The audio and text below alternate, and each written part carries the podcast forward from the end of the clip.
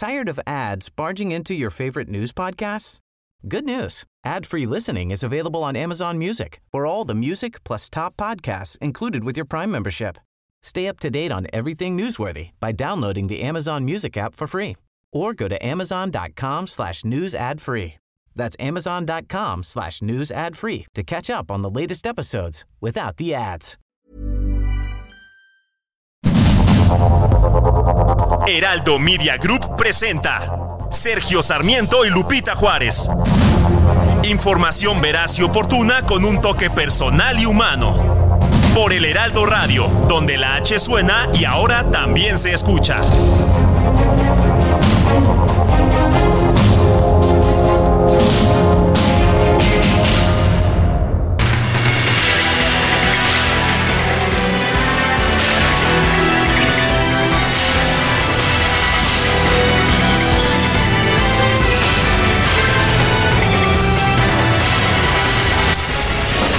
Son las 7 de la mañana en puntísimo de este lunes 27 de noviembre de 2023. Guadalupe Juárez y Sergio Sarmiento nos encontramos en las instalaciones de la Feria Internacional del Libro de Guadalajara, donde se está llevando a cabo aquí en, en esta Expo Guadalajara la 37 edición de la Feria Internacional del Libro, quizás, quizás el evento cultural más importante de nuestro país, sin duda el que tiene más proyección a nivel nacional y también a nivel internacional. Nos encontramos en una cabina especial, ya en nuestras redes sociales la podrá usted apreciar, realmente hermosa, establecida aquí por, pues por el equipo, el equipo del Heraldo en la ciudad de Guadalajara y pues estamos muy bien rodeados de libros. Para nosotros esta es una cita anual muy importante que no podemos perder nunca. Nunca. Guadalupe Juárez, ¿cómo estás? Muy buenos días. Con el gusto saludarte, mi querido Sergio. Muy buenos días para ti, amigos. ¿Cómo les va? Muy buena semana, buen arranque y nosotros contentos de estar de nueva cuenta aquí en esta feria que se vuelve, mi querido Sergio, pues un evento sensacional, un evento en el que cabemos todos, todas las opiniones, todas las ideas y bueno, desde chavitos, ¿no? Que vienen aquí por primera vez el año pasado eh, entrevistábamos a algunos escritores que decían, ¿sabes qué? Yo empecé a venir de chavo a la FIL y ahora estoy firmando autógrafos. Así de importante, así de maravillosa es la FIL. Bueno, pues aquí estamos, aquí estamos y vamos, vamos a empezar con un resumen de la información más importante. Oye, y agradecer a nuestro gerente Oscar Herrera, por supuesto, a nuestro ingeniero Cristian Rosales, que pues nos han dado todas las facilidades para que esto se convierta una vez más en una extraordinaria transmisión. Bueno, pues así nuestro agradecimiento a Oscar Herrera, gerente aquí en Guadalajara, el ingeniero Cristian Rosales, pues que ha, eh, ha hecho que nuestra transmisión se oiga aquí desde Guadalajara, desde esta cabina, es una cabina alterna, es una cabina abierta donde vamos a escuchar bastante ruido me parece, pero pues aquí estamos en medio de los libros. Pero vamos ya con el resumen de la información. Este fin de semana se inauguró la edición número 37 de la Feria Internacional del Libro de Guadalajara con la entrega del Premio Phil de Literatura en Lenguas Romances a la poeta mexicana Coral Bracho. Por primera vez este evento se lleva a cabo sin la presencia del fundador, el ex rector de la Universidad de Guadalajara, Raúl Padilla López, quien falleció el pasado 2 de abril. Bueno, y en este recinto, en este espacio, se escuchan muchas voces y participó de nueva cuenta un gran escritor que nosotros admiramos mucho, el nicaragüense Sergio Ramírez. Él estuvo en la mesa de diálogo Exilio, Censura y Opresión en Centroamérica. Aseguró que esta región es cada vez más antidemocrática, ya que los déficits institucionales han sido llenados por líderes mesiánicos. Pero es que en Centroamérica nunca ha existido institucionalidad. Es decir, el déficit de institucionalidad se da desde el momento de la independencia, cuando las constituciones que se intentan instaurar son suspendidas y el vacío que deja la constitución lo llena un tirano. Ese es un fenómeno repetido, incluso las revoluciones liberales son obras de tiranos, que suspenden las garantías constitucionales para llevar adelante programas de reforma. Esa ha sido la, historia, nunca ha habido, nunca ha habido instituciones Entonces, claro, a falta de instituciones siempre el vacío lo sigue llenando el líder, el líder mesiánico. A través de X, la precandidata de Morena a la presidencia de la República, Claudia Sheinbaum, informó que por motivos de agenda no pudo acudir a la FIL de Guadalajara para presentar el nuevo libro del director del Fondo de Cultura Económica, Paco Ignacio Taibo. Fuera de Paco Ignacio Taibo, el director de este fondo, pues no hay absolutamente ninguna representación del gobierno federal. Bueno, y el gobernador de Nuevo León, Samuel García, precandidato presidencial de Movimiento Ciudadano, presentó su libro Federalismo Mexicano en la FIL Guadalajara 2023. Denunció que en México es necesario un nuevo pacto fiscal. Estamos ante una federación que se queda el 80% de lo que cobra y solamente reparte 16% a los estados y cuatro, imagínense, un 4% a 2.550 municipios. Por eso la mitad de los municipios de México están quebrados, rebasados, con deuda a tope. No, no pueden ni bachear, que es lo mínimo que pudiera ser un municipio. Entonces yo sí que hay que hacer un convenio fiscal donde los estados y municipios puedan crecer el pastel y podamos ser más justos y equitativos con las regiones. A través de X, el presidente Vicente Fox criticó a Samuel García y a su esposa, la influencer Mariana Rodríguez, a quien calificó como dama de compañía. Y esto fue lo que dijo en Twitter el expresidente Vicente Fox.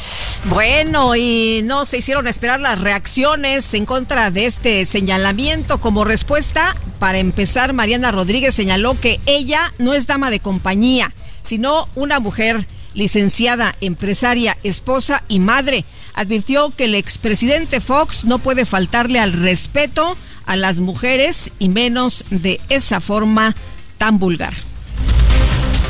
Por su parte, la precandidata presidencial de la Alianza Fuerza y Corazón por México, Xochitl Gálvez, condenó las expresiones del expresidente Vicente Fox en contra de Mariana Rodríguez. Aseguró que su lucha es contra la violencia hacia las mujeres, venga de quien venga, vaya contra quien vaya.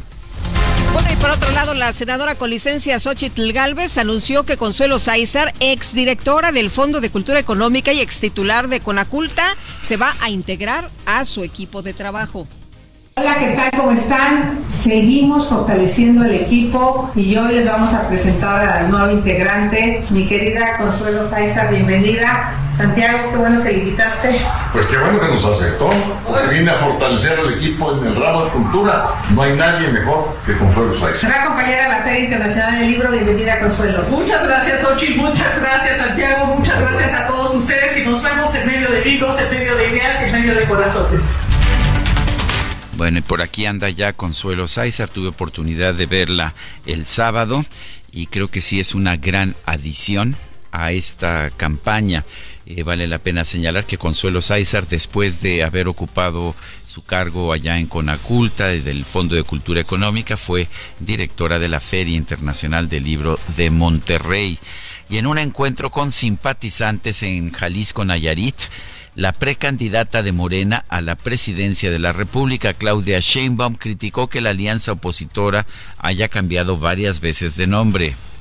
Y por eso la mayoría del pueblo de México está con la transformación. Ya del otro lado, la verdad es que hay muy poca gente. Se están quedando solos. Hace un rato que venía caminando me decía que el frente, ese frente que ahora le llaman, ¿qué? Frente, frente guango le dice Gerardo, pero el frente, ¿qué? Corazón y ¿qué? Corazón y fuerza por me. Le cambian de nombre, ya ni sabemos. Pero que no nos engañen, son el PRI y el PAN de siempre. Y un pedacito por ahí del PRD que todavía existe. Pero es el PRI y el PAN juntos. Bueno, pues así las declaraciones. El Frente Wango. El Frente Wango, ya le yo, cambiaron yo coincido tanto que el estos cambios de nombre no ayudan nada, uno tras Pues hay otro. que posicionarlo, ¿no? Claro. Hay que posicionarlo, este, bueno, y eso de los priistas, bueno, pues los priistas se han ido a muchos partidos, ¿no? Él- También a Morena. También a Morena, claro. Este, bueno, pero hay que seguirle, hay que seguirle. El presidente nacional de Morena, Mario Delgado, entregó a Margarita González Arabia la constancia que la acredita como precandidata al gobierno de Morelos. La dirigencia nacional del PRI designó al diputado federal José Yunes Zorrilla como su representante en el proceso interno de la coalición Fuerza y Corazón por Veracruz.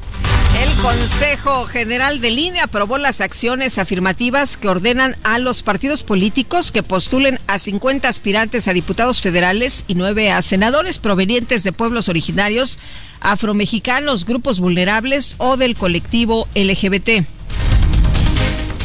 Las bancadas de oposición en la Cámara de Diputados presentaron una acción de, de inconstitucionalidad ante la Suprema Corte de Justicia en contra de la reforma que extingue los fideicomisos del Poder Judicial de la Federación.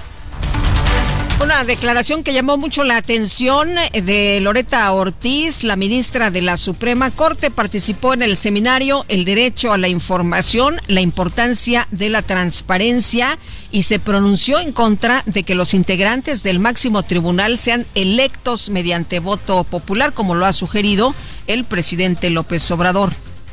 Y entonces uno en particular había mandado a la pena de muerte a un mexicano y aparecieron pruebas supervinientes de que no era responsable. En, en ese momento, este, yo le pregunté, le dije por qué emitió esa sentencia y fue así, clarito. No dijo, es que esto me dio más popularidad, es que esto me dio la oportunidad de ascender en mi carrera judicial. Y eso es lo que no nos podemos permitir. O sea, no podemos los que aspiramos a ser ministros llegar por un, perdón, por un voto popular.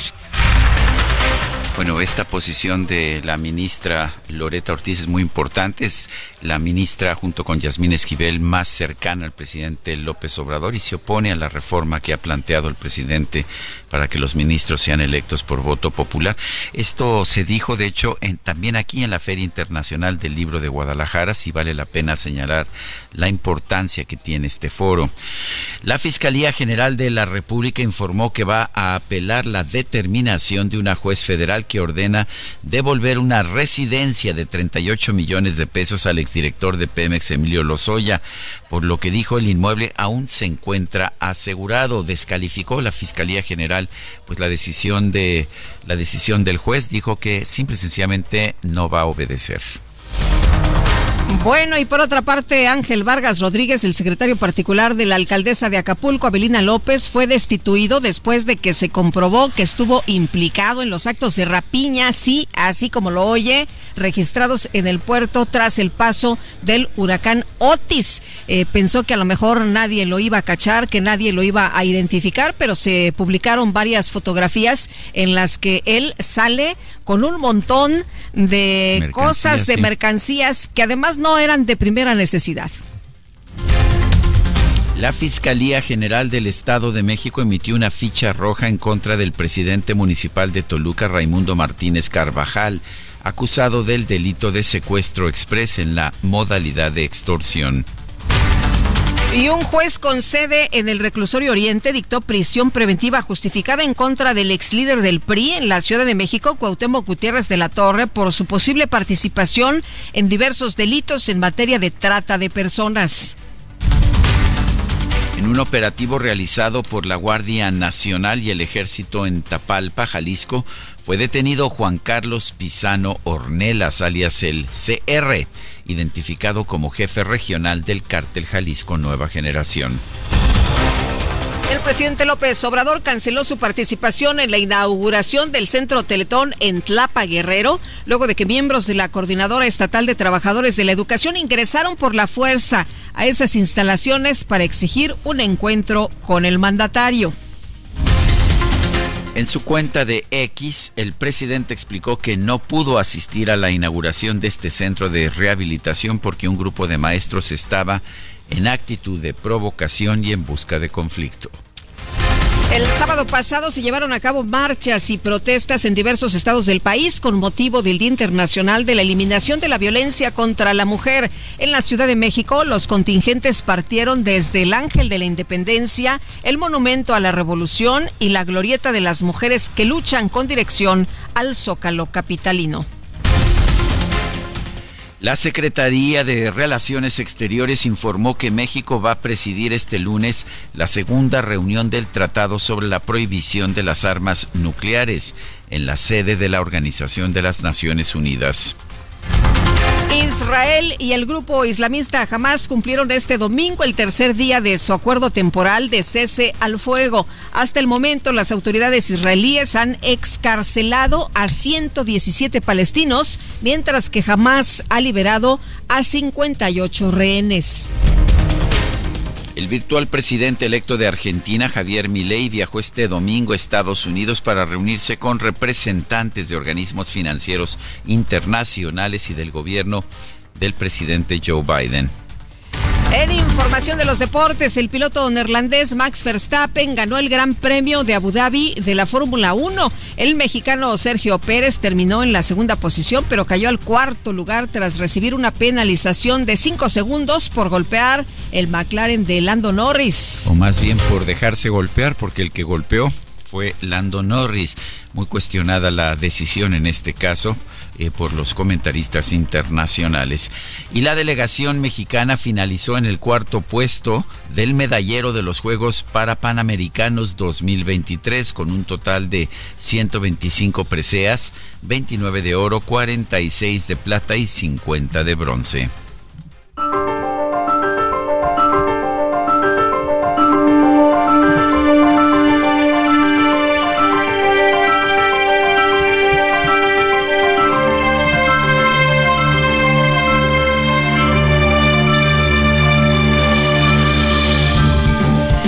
Vamos a la frase del día. Leer hoy es un acto revolucionario. Carlo Feltrinelli.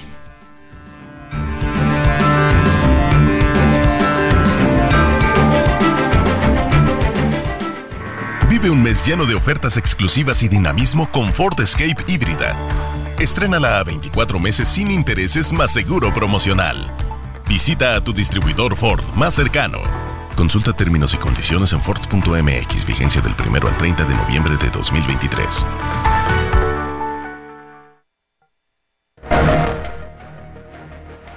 Las destacadas de El Heraldo de México.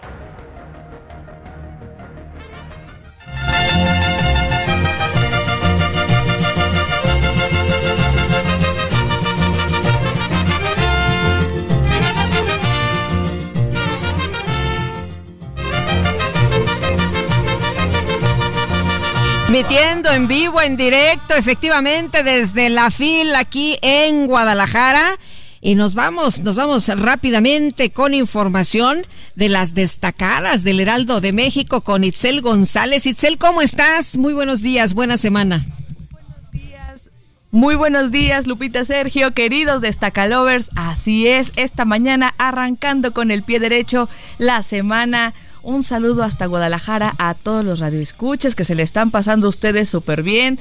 Ya nos comentó nuestra productora que ayer Guadalajara los recibió con los brazos abiertos y por supuesto que nosotros estamos muy contentos de transmitir desde la FIL Guadalajara. Sergio Lupita amigos, es lunes 27 de noviembre del 2023 y tenemos mucha información, así que comenzamos con las destacadas del Heraldo de México. En primera plana, comercio y servicios requiere Acapulco 500 mil millones de pesos de acuerdo a la Canaco. Para recuperarse en su totalidad, el puerto necesitará al menos dos años, afirma Alejandro Martínez Sidney, presidente local de la Cámara. País, México segundo en Latinoamérica. Cada cinco segundos hay un ciberdelito. Afirman que 72% de dependencias son dañadas por ilícito. Ciudad de México, gobierno capitalino protege del frío a zonas vulnerables. Implementar acciones en zonas altas de ocho alcaldías de la capital. estados, abasto de agua, preparan proyecto hídrico, destinan casi 4 mil millones de pesos para rescatar al Estado de México de la sequía. Orbe, Papa Francisco está enfermo, pero sigue. El Papa reveló que padece una inflamación pulmonar, pero irá esta semana a Dubái para ofrecer un discurso en la conferencia ambiental de la ONU.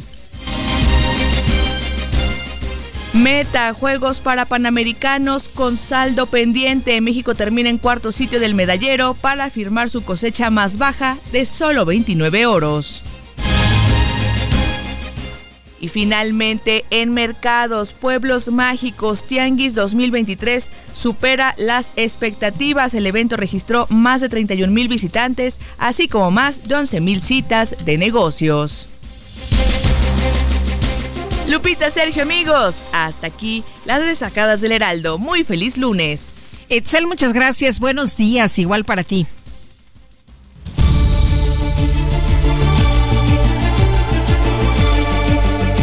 Y vamos, vamos a las preguntas. Ya sabe usted, nos gusta preguntar a mucha gente que nos escucha, le gusta responder a estas preguntas. El viernes, por ejemplo, preguntábamos, ¿permitirá la superfarmacia de AMLO eliminar el desabastecimiento de medicinas? Sí, nos dijo el 5.3%, no 92.8%. ¿Quién sabe? 1.9%. Recibimos 6.535 participaciones. Y esta mañana ya coloqué en mi cuenta personal de X, arroba Sergio Sarmiento, la siguiente pregunta.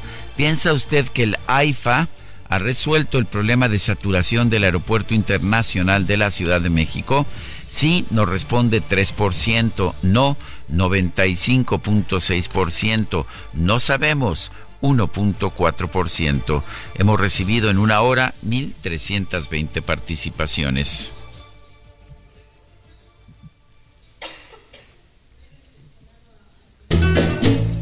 Yo no he visto a Linda, parece mentira, tantas esperanzas que en su amor cifré no le he escrito a nadie,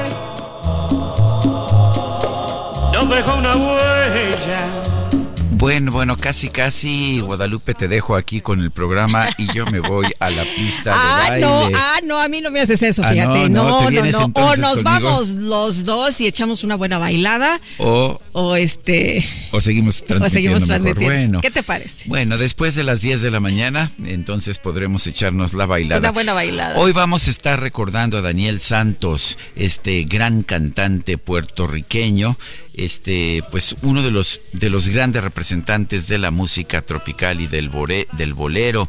Eh, vamos a estar ah, escuchándolo. Él falleció el 27 de noviembre de 1992 allá en la Florida, en los Estados Unidos. Había nacido en Santurce, Puerto Rico, el 6 de junio de 1916. Sí, el jefe, como le decían, Daniel Santos, lo vamos a estar escuchando el día de hoy.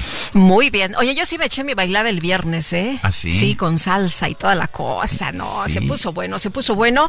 Y ¿En dónde andabas, Fíjate que fui a una fiesta, mi querido Sergio, que hicieron los reporteros y les agradezco mucho que me hayan otorgado la presea Ricardo Rocha por la trayectoria periodística. Y, ah, qué bien. Sí, y aportación al quehacer informativo. Es un honor recibirla porque es un reconocimiento de nuestros compañeros reporteros. Eh, para 10 eh, compañeros más eh, y la verdad me sentí muy honrada, así que muchas gracias a los reporteros 2023. Pues un fuerte, un fuerte abrazo a todos los reporteros y qué bueno y además pues la aprecia Ricardo Rocha. Pues, ¿qué te puedo decir? Sabes que Ricardo Rocha fue un buen amigo mío y pues siempre lo recuerdo con mucho cariño. Son las 7 de la mañana con 23 minutos. Y sabrá Dios Destaca entre la multitud. Infinity QX55 2023. Provocativo diseño que atrae tus sentidos. Ahora, con 36 meses sin intereses o bono flexible. Descúbrelo en Infinity Polanco, Calzada General Mariano Escobedo 476. Ansures, teléfono 5590 357748. Válido del 1 al 30 de noviembre. CAT promedio del 10.4% sin IVA para fines informativos. Consulta www.infinity.mx diagonal promociones.html. Que en su amor no le he escrito a nadie. No dejo una huella. Yo le agradezco a Saúl Hernández Ahí estamos al aire. Sí, estamos al aire. Ay, es que nos estamos echando un buen chismito aquí, Sergio y yo. Ah, sí. Saúl Hernández, que, que, me, lo, me lo encontré en el aeropuerto y me invitó a un concierto aquí en Guadalajara ah, de Caifanes y también la pasé muy bien. Pero en fin, vamos a una pausa y regresamos. Continuamos con Sergio Sarmiento y Lupita Juárez.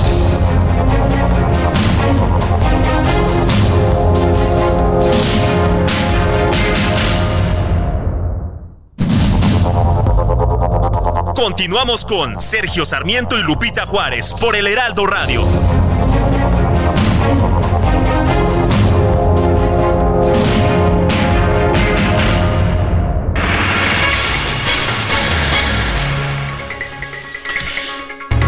Son las 7 de la mañana con 31 minutos. Estamos transmitiendo desde la edición número 37 de la Feria Internacional del Libro de Guadalajara y en esta edición el invitado de honor es la Unión Europea y me parece que la Unión Europea, bueno, para empezar, nos ha hecho felices a muchos porque hay un festival gastronómico europeo y la diversidad de la comida europea es pues realmente increíble, como son tantos los países que forman parte de esta unión, eh, pero también ha traído escritores, escritores muy importantes, algunos de ellos quizás no tan conocidos, pero que son escritores que quizás de otra manera no habrían venido a la Feria Internacional del Libro. Con nosotros y yo quiero darle las gracias. Está Gautier Miñó, él es embajador de la Unión Europea en nuestro país. Gautier, gracias por estar con nosotros, señor embajador. Este, eh, son 27 países, 27 países los que están incluidos, pero han traído un invitado especial, Ucrania. Cuéntanos. Muy buenos días eh, y gracias por la invitación.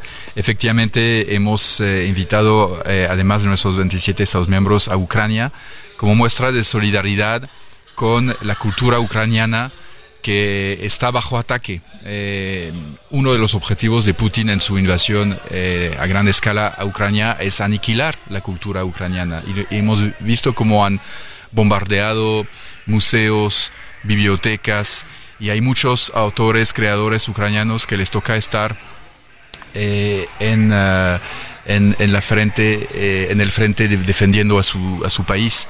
Así que hemos invitado a dos autores eh, ucranianos. Lamentablemente entre los dos estaba Victoria Melina, una joven eh, escritora quien murió a finales de junio en un bombardeo ruso en la ciudad de Kramatorsk. Ayer estaba el autor colombiano Héctor Abad. Eh, que estaba quien estaba con ella en ese restaurante que, estaban comiendo verdad estaban y de pronto en una pizzería y de pronto estalló este ataque sí. cae un misil y muere y muere Victoria. Eh, sobreviven afortunadamente eh, los demás comensales, pero ella, ella sí murió cuatro días después. Eh, Gautier, eh, cuéntanos sobre esta parte de, de, la Unión Europea que pues enaltece estos valores como el humanismo, la inclusión, la hospitalidad. Efectivamente, son eh, un poco los valores que queremos eh, eh, mostrar, ilustrar aquí en la FIL, la diversidad nuestra y esos valores de, libertad, de, libertad de expresión en particular, de libertad de opinión y, el valor del diálogo, que en este periodo en el cual el mundo atraviesa crisis, guerras, retos globales que, amenazan la sobrevivencia de la de la especie humana, es muy importante eh, ser capaces de dialogar, de escuchar al otro, de entender al otro, y eso eh, la, literatura nos ayuda muchísimo eh, al, respecto. Entonces no es una actividad frívola, que nos distrae de, temas más importantes. No, eso es una actividad central y esencial si queremos colectivamente ser capaces de enfrentar los retos del mundo de hoy. ¿Cómo eligieron, cómo escogieron a los autores en un continente tan lleno de literatos, de escritores? ¿Cómo escogieron a los que vienen en esta ocasión representando a la Unión Europea, que además son más de 70, tengo entendido? Así es, 75 exactamente. Y ahí nos ayudaron mucho nuestros 27 Estados miembros y Ucrania, por supuesto, eh, en la selección con un criterio eh, de calidad, eh, más que todo. No forzosamente los nombres más de más renombre, de más famosos, más premiados, son, pero son autores estos excelentes, muchos relativamente jóvenes, para mostrar también la modernidad de la creación europea eh, y, obviamente pues la diversidad, eh, la diversidad de orígenes, de experiencias, de temas em, y, y, bueno, la, capacidad también de expresarse en inglés por lo menos y para algunos de ellos en español, ¿no? para poder acercarse más fácilmente al público aquí. Sí, y va a haber muchos eventos, ¿no? Diferentes eventos, además, eh, música, vamos a tener muchísimas cosas. Donde hemos tenido, Sí. Así es, la FIL no es solamente un festival literario, es una gran eh, feria cultural. Cada noche en el Forofil a las 9 hay un espectáculo gratuito eh, y, cada noche ilustra una faceta eh, distinta de la Unión Europea y también un género distinto. El primer día tuvimos eh, la Orquesta de Jóvenes de la Unión Europea, anoche una fiesta adriática balcánica, esta noche tendremos jazz, mañana danza contemporánea, después arpa irlandesa, música escandinava, después rap, hasta una noche ibérica que cerrará este programa porque España será el próximo invitado de honor. Y también tenemos exposiciones de artes visuales magníficas en el MUSA, el Museo de Artes de Guadalajara, que realmente los invito a, ir a ver. Eh, un festival de cine, que es también algo clásico del invitado de honor eh, en, la Cineteca, y eh, muy especialmente algo que creo que no se había hecho mucho antes, una exposición de fotografías en eh, Guadalajara, en eh, la Galería Urbana del Paso Chapultepec, autores latinoamericanos y europeos, unas miradas cruzadas por el gran fotógrafo Daniel Morzinski, una exposición magnífica. ¿Cómo los invitaron? ¿Quién, quién los invitó? ¿Fue directamente Raúl Padilla? Fue Raúl Padilla. Yo eh, estaba recién llegado como embajador de la Unión Europea aquí hace, hace dos años, un poco más de dos años, fue en octubre. Y, vine a Guadalajara y mi, mi, colega de, la delegación de la Unión Europea encargada de temas culturales me dijo, el, el presidente de la FIL lo, quisiera conocer, lo quisiera invitar a comer, entonces así fue. Me invitó Raúl Padilla, tuvimos una, una conversación muy amena, hablando de literatura. Eh, yo vi un hombre apasionado, apasionado, muy conocedor de la literatura, de los artes. Vio que a mí también me interesaba en esos temas y la literatura latinoamericana en particular. Y, al momento del café me dijo, después de haberme explicado cómo funcionaba la FIL, eso el invitado de honor, etcétera, me dijo, oiga, embajador, ¿y qué tal si la Unión Europea fuera invitada de honor en el 2023? Entonces yo casi me caigo de la silla y, me sale y me seca la carta de, invitación y me la extiende. No venía preparado. No, para nada. Yo ni siquiera sabía bien eso del invitado de honor, en fin, no, no, no, sabía cómo funcionaba eso. Entonces fue, fue realmente una visión de Raúl Padilla y que me pareció fantástica, que me pareció que eh, estaba perfectamente en resonancia con lo que queríamos hacer ya desde ese momento, que era relanzar nuestra relación con América Latina y el Caribe, reforzar los lazos y, entonces eh, me, puse a, en el esfuerzo a convencer a los colegas en Bruselas de aceptar esa invitación y finalmente lo logramos. Bueno, y ahora ya es una realidad. Dentro de las cosas que también ha llamado la atención es este tema al que se quiere enfocar también eh, sobre cambio climático. Y estaba viendo que eh, pues en el pabellón cuentan con una isla que está impresa en 3D que absorbe dióxido de carbono. A ver, cuéntanos de eso. Ah, sí, sí, es un poco una, una, pequeña, un pequeño guiño de ojo ¿no? Eh, tecnológico a lo que se puede hacer con la tecnología efectivamente para luchar contra el cambio climático. Tenemos un pabellón eh, que se enfoca en la sostenibilidad, un pabellón 100% eh, reciclable o reutilizable, o, el resto lo vamos a donar, por ejemplo, esa eh, esas, eh, esos cactuses eh, bueno, que absorben el CO2, artificiales por supuesto.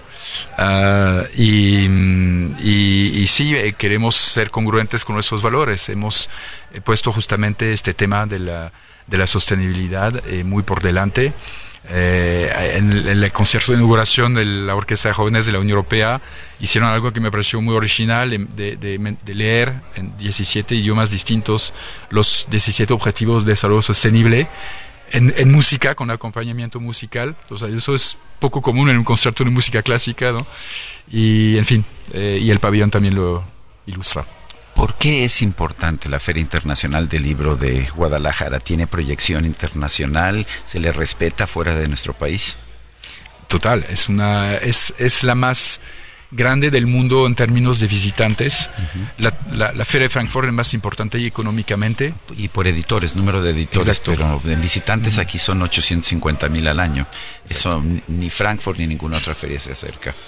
Así es, y, por eso para nosotros es una ventana magnífica para dar visibilidad a la Unión Europea, explicar lo que somos, también como Unión Europea, que es lo que es la Unión no lo sabe siempre muy bien el público latinoamericano, entonces también para nosotros la oportunidad de visibilizar nuestra bandera, nuestra, nuestras instituciones y la diversidad de nuestras culturas. Embajador Gautier Miñó, embajador de la Unión Europea en México, gracias por esta conversación. Muchísimas gracias a los dos. Y hay que felicitarlo por su español, ¿verdad? Sí, oye, qué bien. No, pero ustedes hablan muy bien francés también. Estuvimos hablando un rato antes de pasar al aire y los La próxima on, on, va la faire en francés. Parfait, la próxima fois en francés pour La próxima la vamos a hacer en francés, por supuesto. bueno, gracias. Muchas gracias, señor embajador. Muy buenos días. Y bueno, pues vamos con más con más información y le decíamos a usted más temprano de estas eh, declaraciones de Loreta Ortiz, de la ministra de la Suprema Corte de Justicia de la Nación, hablando precisamente sobre un tema que al presidente le interesa mucho, pero llamaron la atención las declaraciones porque la ministra eh, Loreta Ortiz, eh, pues quien es afín al proyecto del presidente Andrés Manuel López Obrador, ha rechazado precisamente pues esto que impulsa el presidente, ¿no? Que los eh, em, ministros de la Suprema Corte sean elegidos a través del voto. Y bueno pues eh, lo que dijo es que se ha mostrado eh, pues estos argumentos durante la participación aquí en la FIL al decir que los representantes de estos cargos a través de, la popularidad no debe ser no dice que ha reflexionado desde hace un buen rato y comparándonos con Estados Unidos porque ahí son electos algunos y no considero que sea un sistema adecuado sea el perfil para llegar a la corte. Los abogados que necesita la corte son abogados que tienen que tener un perfil específico y que ese perfil no se puede alcanzar en las urnas siendo electos. Pues, ¿qué les parece? Parte de lo que ya comentábamos más temprano. Bueno, y en otro, en otro tema, el presidente Andrés Manuel López Obrador decidió no inaugurar el Centro de Rehabilitación Infantil Teletón, el CRIT, eh, que iba a inaugurar allá en Guerrero, en la región de la montaña. Eh, tuvo que ser inaugurado esto dos horas y media, con dos horas y media de retraso, pero sin la presencia del presidente López Obrador, el propio mandatario explicó, explicó lo siguiente, no pudimos asistir a la inauguración porque un grupo de maestros estaba en actitud de provocaciones, lo que escribió en X el presidente López Obrador, pero también, ya sabe usted, siempre fiel a su figura, culpó a los medios de comunicación que cubrían el evento y, dijo finalmente lo bueno es que ya está funcionando esta instalación en beneficio de niñas y niños pobres con discapacidad.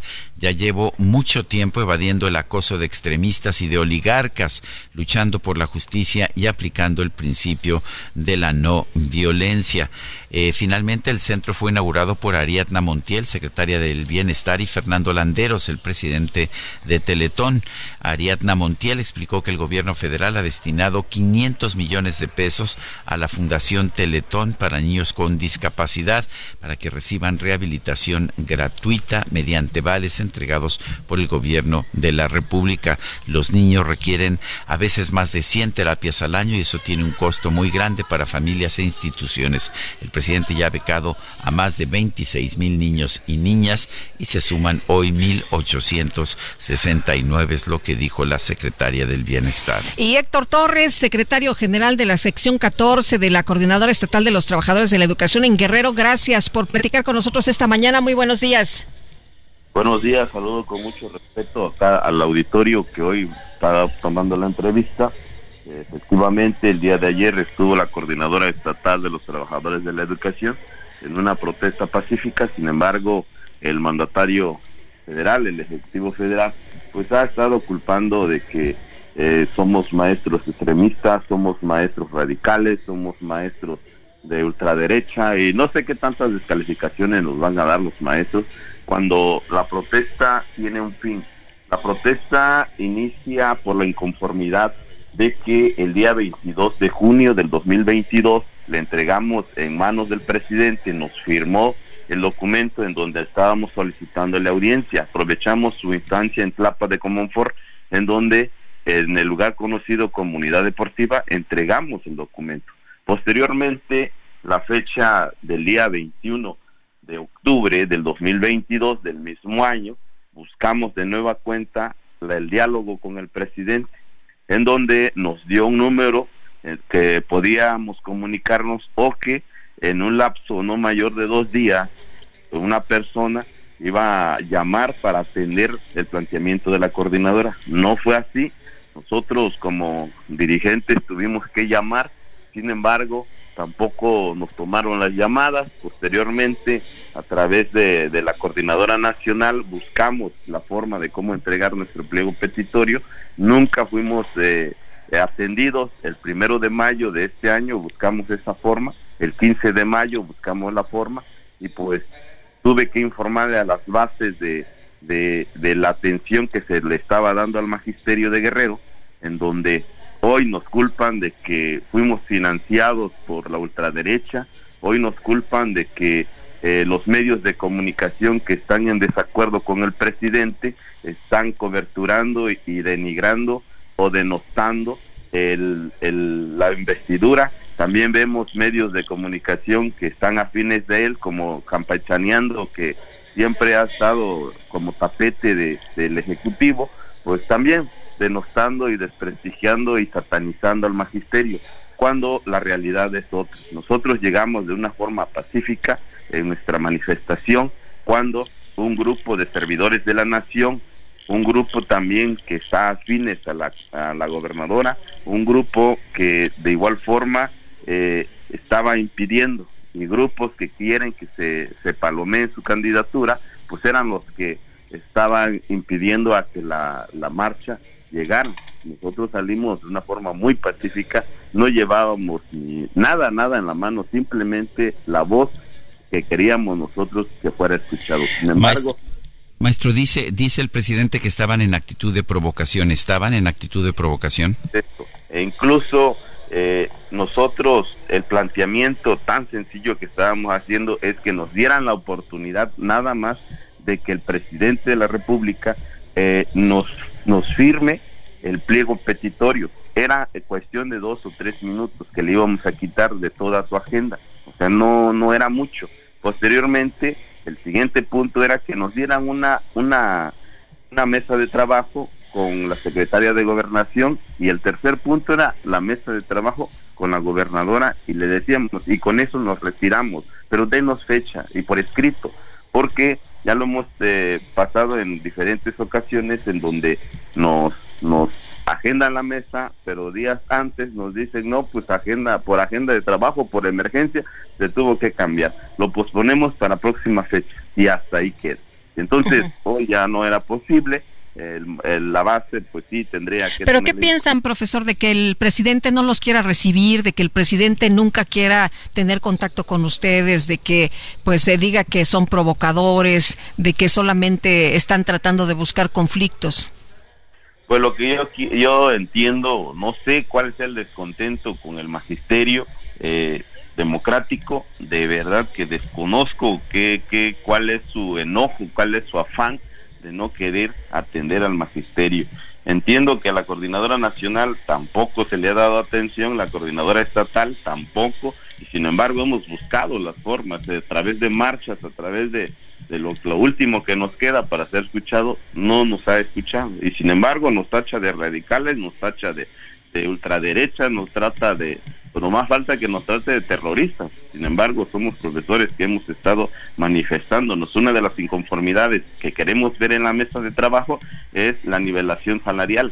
lo que él eh, comenta que es medida del bienestar, que a muchos compañeros del, eh, administrativos del país les llegó y a muchos compañeros que, que son del área eh, bilingüe, en donde radicamos más los pueblos originarios, ahí es donde no se refleja prácticamente.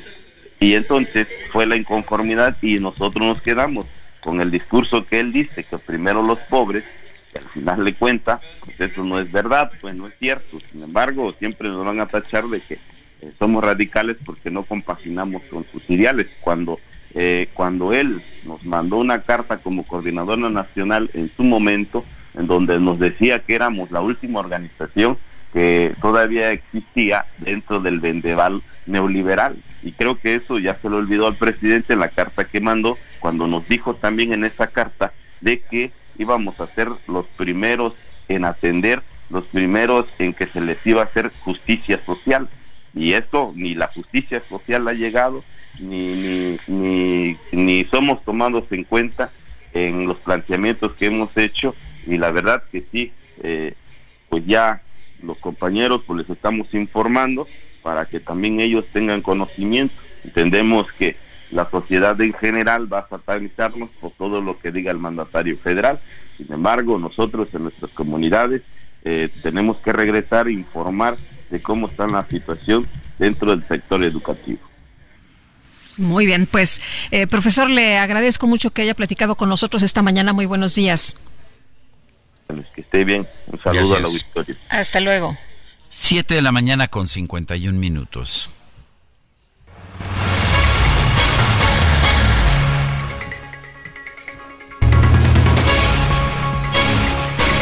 Aprovecha un mes lleno de ofertas exclusivas y experiencias únicas con Ford Territory. Estrénala a 24 meses con tasa de 9.99% y seguro sin costo. Visita a tu distribuidor Ford más cercano. Consulta términos y condiciones en Ford.mx, vigencia del 1 al 30 de noviembre de 2023.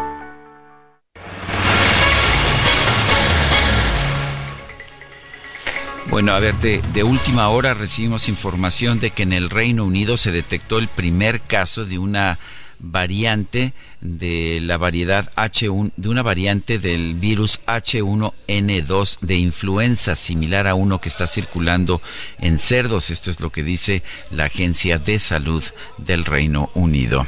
Bueno, y en otras informaciones, Ángel Vargas Rodríguez, el secretario particular de la alcaldesa de Acapulco, Abelina López, fue destituido del cargo después de ser exhibido por participar en actos de rapiña registrados tras el paso del huracán Otis en el puerto turístico. En vez de estar ayudando, usted se lo podría a lo mejor imaginar, pues ayudando, ¿no? Organizando ahí escuadrones para, pues, eh, ayudar a las personas damnificadas. Resulta que no resulta que andaba ahí pues eh, haciendo eh, rapiña y no necesariamente productos de primera necesidad porque bueno pues mucha gente decía si lo que se viene en las próximas horas es durísimo la gente no va a tener ni agua pues eh, bueno pues ahí por lo menos había gente que decía es que no puedo de otra manera no más que tener agua de esta forma pero este sujeto fue captado ahí en fotografías ya sabe usted pues llevándose mercancía. Dijeron que tienen que mandar un mensaje a la sociedad que hay gobierno honesto y que tiene que ser ejemplo. Dicen que el ejemplo arrastra y estamos trabajando. Esto fue lo que dijo la presidenta municipal. A través de un video se difundió en redes sociales al funcionario ahí saliendo de una tienda en el centro de Acapulco mientras llevaba al hombro una cuatrimoto de juguete. El regidor de Movimiento Ciudadano del Ayuntamiento, eh, Genaro Vázquez, declaró que hasta este domingo el cabildo no estaba enterado oficialmente de la destitución de este funcionario. Son las 7 de la mañana con 54 minutos. Le recuerdo nuestro número de WhatsApp para que nos mande mensajes de voz o de texto 55 2010 96 47. Repito, 55 2010 96 47. Regresamos. Yo no he visto a Linda parece mentira. Tantas esperanzas que en su amor cifré. No le he escrito a nadie. no dejó una huella, no se sabe de ella. Desde que se fue, sabrá Dios cuántos le estarán pintando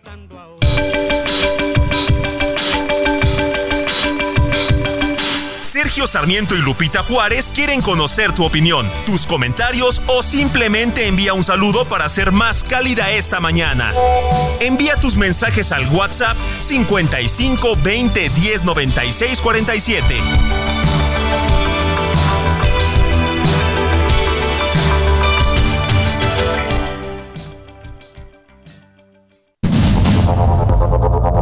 Continuamos con Sergio Sarmiento y Lupita Juárez por el Heraldo Radio.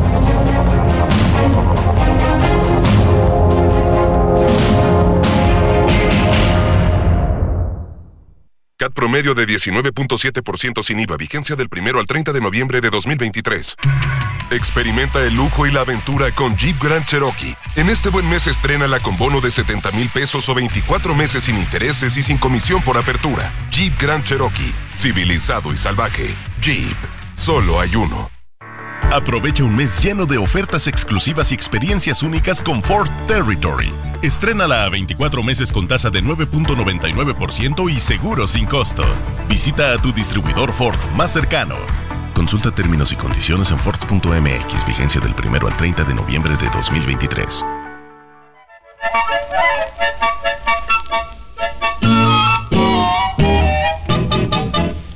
Vengo a decirle adiós a los, muchachos. Porque pronto me voy para la guerra. Que aunque vaya a pelear en otra tierra, voy a salvar mi derecho, mi patria y mi fe. Yo me despedí de mi adorada. Y le pedí por Dios que nunca llore. Bueno, pues esta despedida es de Pedro Flores eh, originalmente, pero ¿qué tal la cantaba Daniel Santos? Vengo a decirle adiós a los muchachos porque pronto me voy a la guerra y aunque vaya a pelear en otras tierras voy a salvar mi derecho, mi patria y mi fe. Y mi fe.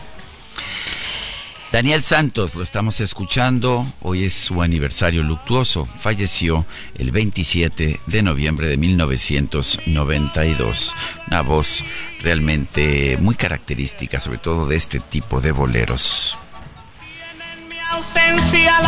Y vámonos, vámonos con información de Mario Miranda, que anda por allá en Constituyentes, que se ha vuelto ya durante los últimos meses una verdadera pesadilla y ahora se le agrega algo más. Se reducen de nuevo los carriles. Antes eh, solamente era en sentido hacia Toluca y ahora es pues un reversible eh, hacia el centro de la ciudad. Mario, cuéntanos, ¿qué tal? Muy buenos días.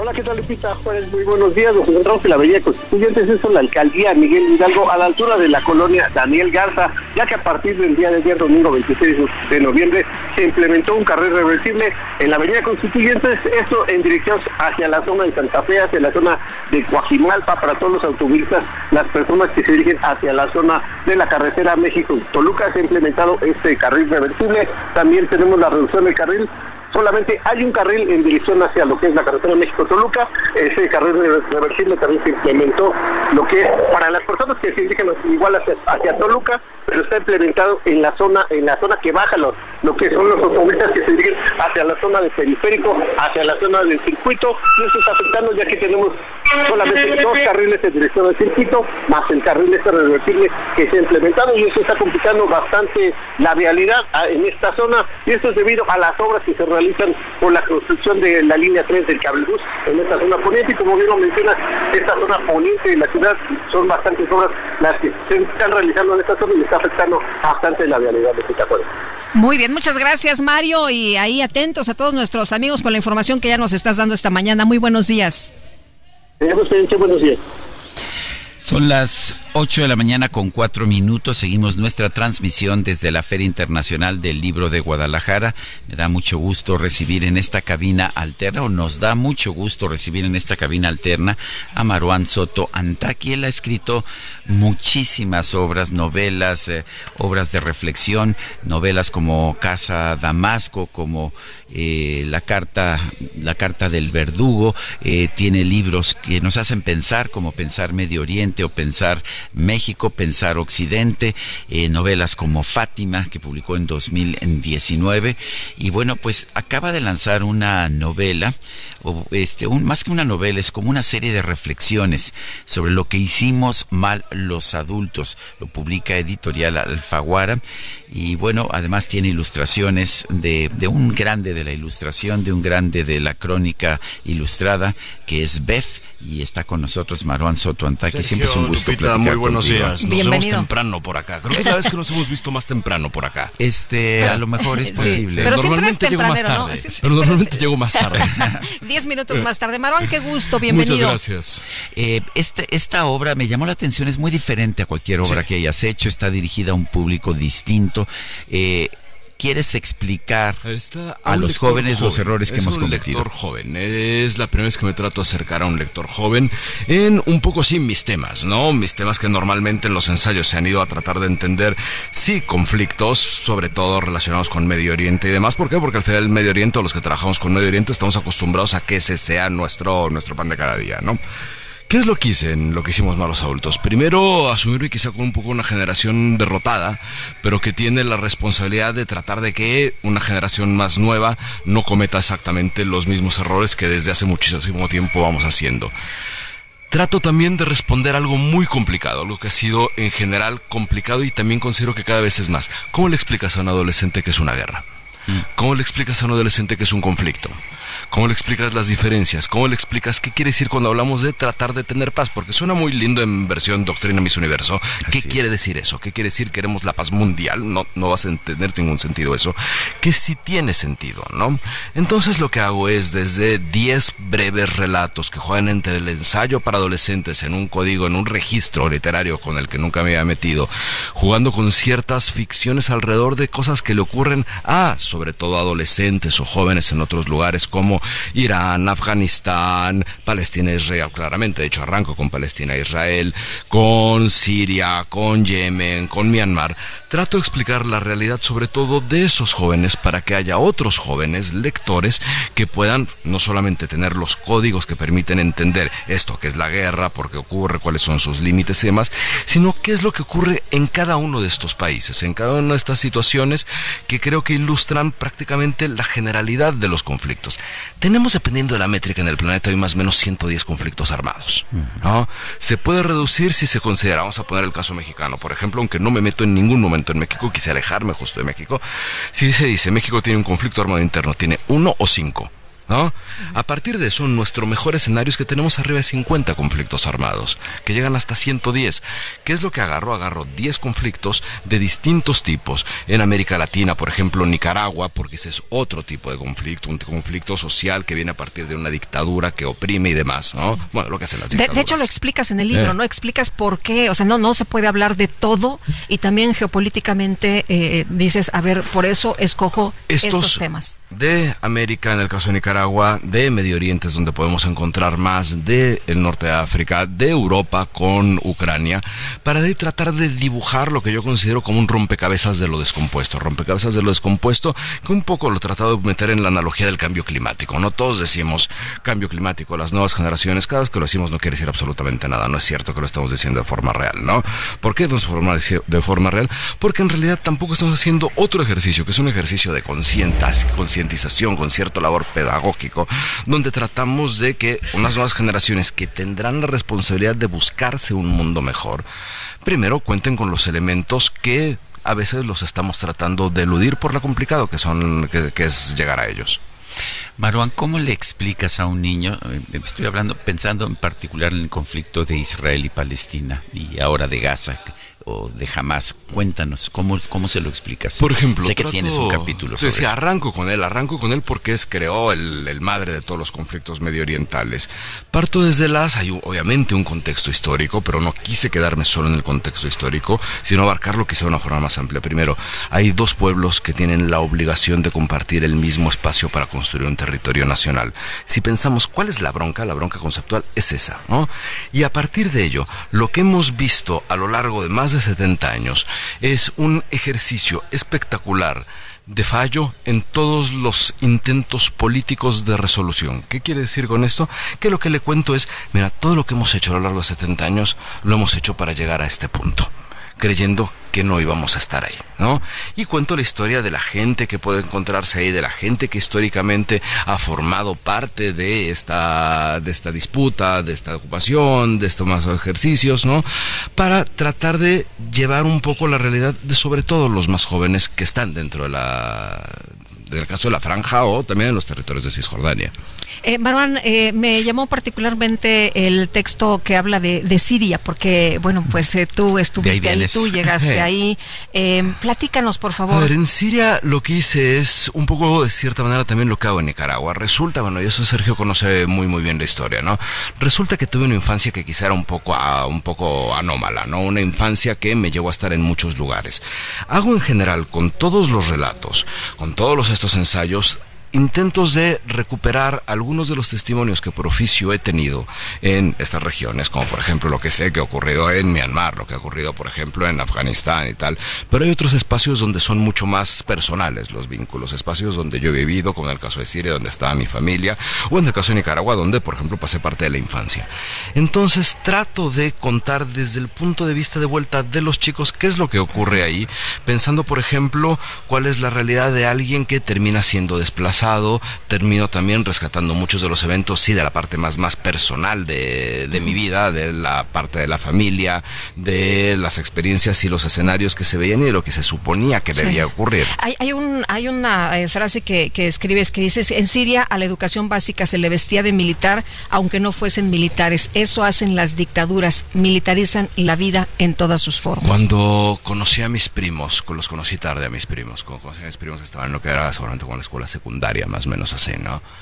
Y porque son más jóvenes que yo. Y me acuerdo que llegaron a la, a la casa en la que estaba, creo que era la casa de mi abuela o, o que era su casa, y llegan un par de chicos vestidos absolutamente de verde olivo, de verde olivo, y para mí que yo aparte venía de un sistema educativo particularmente liberal para América Latina, donde, a ver, nosotros en las escuelas en las que yo iba aprendíamos a hacer mítines, no aprendíamos a hacer, o sea, en eso podríamos resultar más eficientes, no portarse como militares. Y me topo con que mi familia estaba absolutamente vestida de militares. Cuento entonces desde ciertos elementos que ocurren en otros lugares, algunos sí de mis temores hacia ciertos otros países, como puede ser México o algunos espacios latinoamericanos. Como les decía hace un rato, quise alejarme de México porque creo que hablamos todo el tiempo de México y en este caso particularmente no me interesaba hablar de México. O sea, un poco tratar de evitar esto, esto de verse el ombligo continuamente para ver qué es lo que ocurre afuera. Pero al mismo tiempo, desde eso que ocurre afuera, tratar de entender algunos elementos de los de adentro. En el caso de la militarización, sí puede haber algo de ahí. Pero también cuando voy, por ejemplo, a Sudán, que en Sudán es donde quizá me meto dentro de las partes más, eh, más complicadas para mí, porque creo que es como la madre, es como el, el, conflicto que, que condensa todo lo que debería de estar mal, todo lo que está mal, creo que solo tiene Sudán, ¿no? Tiene uno de los que creo son los peores crímenes que hemos hecho hacia infancias, que es la transformación de niños en soldados, el reclutamiento de menores de edad para transformarse en soldados, ¿no? ¿Por qué? Porque se hace, se hace porque no hay todavía un ejercicio de conciencia que permite entender cuáles son los límites de los daños, se abusa de esa condición para hacer barbaridades con ellos, ¿no? Bueno, hago también un poco lo mismo, ¿no? Trato desde esas historias, cuento ahí la historia de un chico cuyo hermano fue reclutado como soldado y lo único que espera es ver a su hermano no como soldado. Cuento ciertas historias que también nos pueden remitir a la condición de, nos acordamos de Lagos de Moreno, por ejemplo, ¿no? Entonces tengo esos coqueteos con las historias de afuera para tratar de entender un poco también nuestro entorno, pensado en un lector joven, a diferencia de los libros anteriores. Marwan Soto, Antaki, gracias por invitarnos a leer lo que hicimos mal los adultos. Ya no hablamos de la participación de BEF, la vamos a dejar para otra ocasión, pero este, porque es, es, es un ilustrador que yo admiro muchísimo. Pero gracias por invitarnos. Gracias a ustedes. Muchas gracias, Marwan, que pues es interesante, ¿no? Esta participación dice, somos personas que pensamos diferente. Sí, absolutamente. Y por eso decimos colaborar juntos. Jeff y yo no coincidimos en muchas cosas. Pero no solamente es el mejor en su trabajo, queríamos mostrar sobre todo, y voy a insistir muy insistente en lectores jóvenes, que quienes no están de acuerdo sí pueden hacer cosas juntos si entienden cómo hacerlo. Muchas gracias. Gracias. Bueno, y vamos rápidamente con eh, eh, Marco Antonio Mendoza Bustamante, él es vicecoordinador del PRI en la Cámara de Diputados. Marco, ¿cómo estás? Muy buenos días. ¿Qué tal? Muchas gracias, buenos días, gracias por el espacio, gusto saludarles. Oye, pues los eh, diputados eh, Rubén Moreira y Marco Antonio Mendoza eh, firmaron, o sea, tú firmaron esta acción de inconstitucionalidad, pues que, que, firmaron también legisladoras y legisladores del PRIPAN y del PRD contra la desaparición de los fideicomisos del Poder Judicial de la Federación. A ver, cuéntanos, cuéntanos sobre este tema, Marco, y bueno, ¿qué, ¿qué piensas que va a ocurrir? En efecto, presentamos hace unas horas una acción de inconstitucionalidad. Está suscrita por la totalidad de los grupos parlamentarios de PRI, PAN y PRD en contra de la extinción de fideicomisos del Poder Judicial de la Federación. Los argumentos son muy puntuales. En primer lugar, el proceso legislativo que se siguió para aprobar el decreto impugnado tiene diversas violaciones que transgreden distintas disposiciones del reglamento del Congreso General las comisiones deben estar constituidas en el Senado por 15 integrantes, hacen una modificación, agregan un integrante más, le corresponden seis miembros a Morena, con este acuerdo le otorgan ocho, y con eso garantizan la mayoría para la aprobación. Pero por otro lado, hay violación a distintos principios, sobre todo la división de poderes, están limitando la autonomía presupuestaria del Poder Judicial de la Federación y ponen con ello en riesgo la garantía de justicia y además eh, hay una clara intromisión a la autonomía del Poder Judicial. Muchos de estos fideicomisos no se trata de recursos públicos, sino de aportaciones de los propios trabajadores del Poder Judicial y el grueso de los trabajadores son de base, no hay privilegios como ellos refieren y esto eh, hace complejo este, este tema y sin duda atenta contra la democracia y contra los principios que rigen a nuestro país. Eh, Marco Antonio, hay quien dice que, que va a ser una un conflicto de interés el que este asunto llegue a la Suprema Corte y que lo decida la Suprema Corte. ¿Qué, qué piensas? Bueno, la Suprema Corte es el máximo tribunal y justamente los mecanismos que existen en nuestro sistema jurídico van enfocados a que la Corte sea quien dirime este tipo de controversias y estamos seguros habrán de hacerlo con imparcialidad, pero además es clara la inconstitucionalidad del decreto aprobado por Morena, pero más allá de eso, detrás de, todo esto se esconde una venganza en contra de la ministra presidenta Norma Lucía Piña Hernández, a quien le hemos manifestado la solidaridad de, del frente, de los tres partidos que lo integramos, y hay un intento de debilitar a un poder que es un pilar de la democracia y que constituye un equilibrio en nuestro país. Es importante que el Poder Judicial mantenga su autonomía. Eh, Marco, el eh, recurso de los fideicomisos, eh, ha insistido el presidente en que se tiene que recuperar, que se va a donar para Acapulco, que no es justo que existan estos fideicomisos, que no se afectan a los trabajadores, se ha insistido una y otra vez, y además ha señalado a los jueces, ¿no? Que dicen, ay, están deteniendo esto los jueces que son unos corruptos. Yo creo que una de las instituciones que goza con mayor credibilidad pero no solo eso, sino con mayor solidaridad de nuestro país, es justamente el Poder Judicial de la Federación. Me parece muy injusto tratarles de esa manera. La propia ministra presidenta salió a ofrecer los canales de diálogo necesarios para que el eh, recurso de los fideicomisos pudiera ser aportado a los desastres de Acapulco, pero tampoco vemos que el gobierno esté cumpliendo con su responsabilidad. No vemos los recursos necesarios, desaparecieron de un plumazo el Fonden y hoy Acapulco está en una situación muy compleja, sí por un suceso natural que es imponderable, pero también por la falta de pericia de la administración pública y del gobierno federal que no cumple con su labor. A mí me parece que están poniendo pretextos para desviar la atención hacia el Poder Judicial, cuando en realidad la responsabilidad está en el Ejecutivo y en Morena, que ha desaparecido una serie de fondos que beneficiaban a muchos segmentos de la población, no solamente en este caso ante un desastre natural, también campo, mujeres, educación, salud, en fin, estamos en una crisis bastante compleja derivada de la centralización del presupuesto, donde todo se va para el sureste y para estas obras emblemáticas. Eh, y quisiera preguntarte, si me permites, Marco, en otro tema, eh, lo que dijo la ministra Loreta Ortiz, que no debe elegirse a los ministros a través del voto. ¿Cómo ves esta, pues, esta declaración? Bueno, me parece que es, que es acertado. Cada poder tiene su naturaleza. En el caso del Poder Ejecutivo y el Poder Legislativo, la naturaleza es representar al pueblo. La naturaleza del Poder Judicial es que sea un órgano técnico que tenga una profunda preparación para poder hacer la revisión constitucional de los asuntos que le compete y deben establecerse mecanismos para que lleguen a esos espacios personas que tienen una carrera, una preparación, una trayectoria acorde a lo que demanda una institución como el Poder Judicial. Si se elige por voto popular, pues vamos a convertir a la Corte en un concurso de rey o reina de la primavera. No se trata de que lleguen los más populares, sino los más preparados.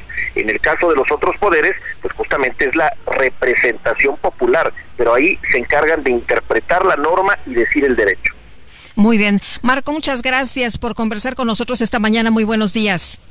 Muchas gracias, un abrazo. Gracias, igualmente. Y vamos con Mónica Reyes, nos tiene información. Adelante, Mónica. Muchas gracias, Lupita, Sergio, amigos del Heraldo Radio. Qué placer saludarlos esta mañana. Fíjense que hoy el rezago educativo que tenemos actualmente en México tiene mucho que ver con los problemas de aprendizaje. Se han visto muchos cambios en nuestra vida diaria, en temas de tecnología, medicina, ciencia, pero la forma de aprender sigue siendo la misma. Sí, Leo, es un sistema que te va a permitir incrementar tus capacidades para convertirlas en habilidades superiores, donde aprenderás de formas distintas utilizando plasticidad neuronal, ingeniería y reingeniería humana, inteligencia emocional, gimnasia visual y cerebral. Con este tratamiento podrás alcanzar a leer hasta 10 veces más rápido, comprendiendo todo al 100% en la primera lectura, desarrollando atención y concentración en cualquier lugar y ambiente, desarrollando memoria a largo plazo. Yo te invito a que llames y cuelgues o mandes un mensaje de WhatsApp al 5548 146814. Repito, 55 48 14 68 14. Llamada perdida o número de WhatsApp al 55 48 14 6814. Diagnóstico de lectura completamente gratis y un 50% de descuento en el costo total de entrenamiento. 55 48 14 6814. Es un entrenamiento, si leo, muy práctico y divertido. Solo tienes que asistir una hora a la semana, hacer dos prácticas de 8 máximo 15 minutos con apoyo de un material que te vamos a entregar.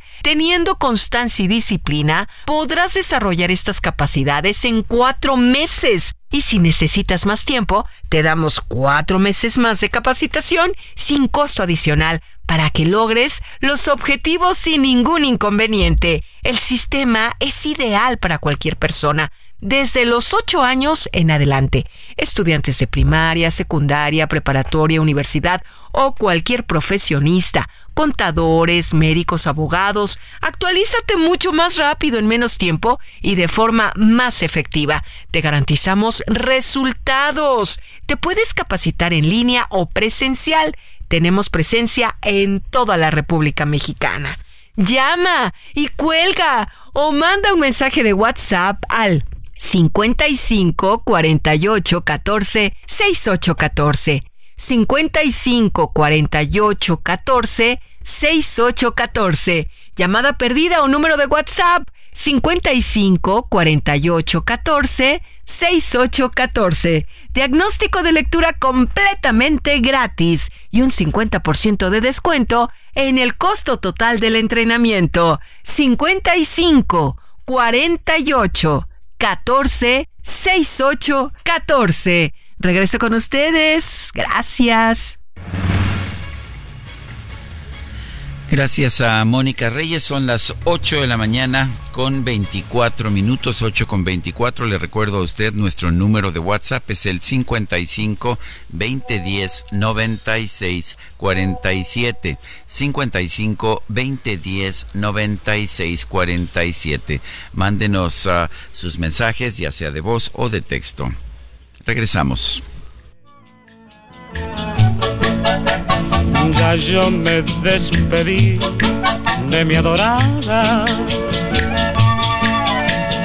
y le pedí por Dios que nunca llore, que recuerde por siempre mis amores, que yo de ella nunca me olvidaré.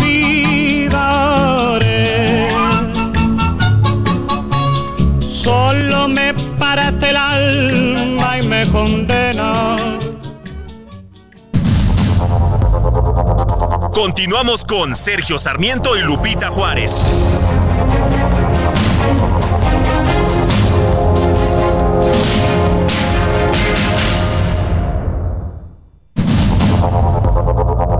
Continuamos con Sergio Sarmiento y Lupita Juárez por el Heraldo Radio.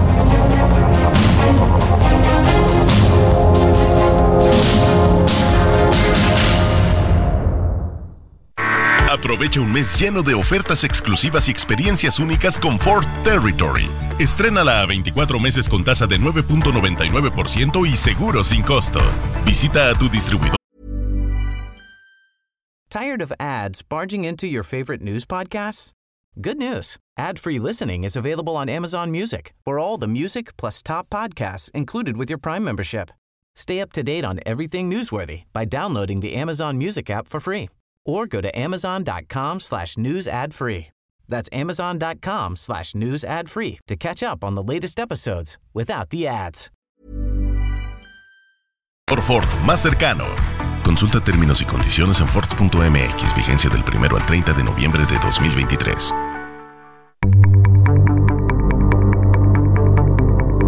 Jaque Mate con Sergio Sarmiento.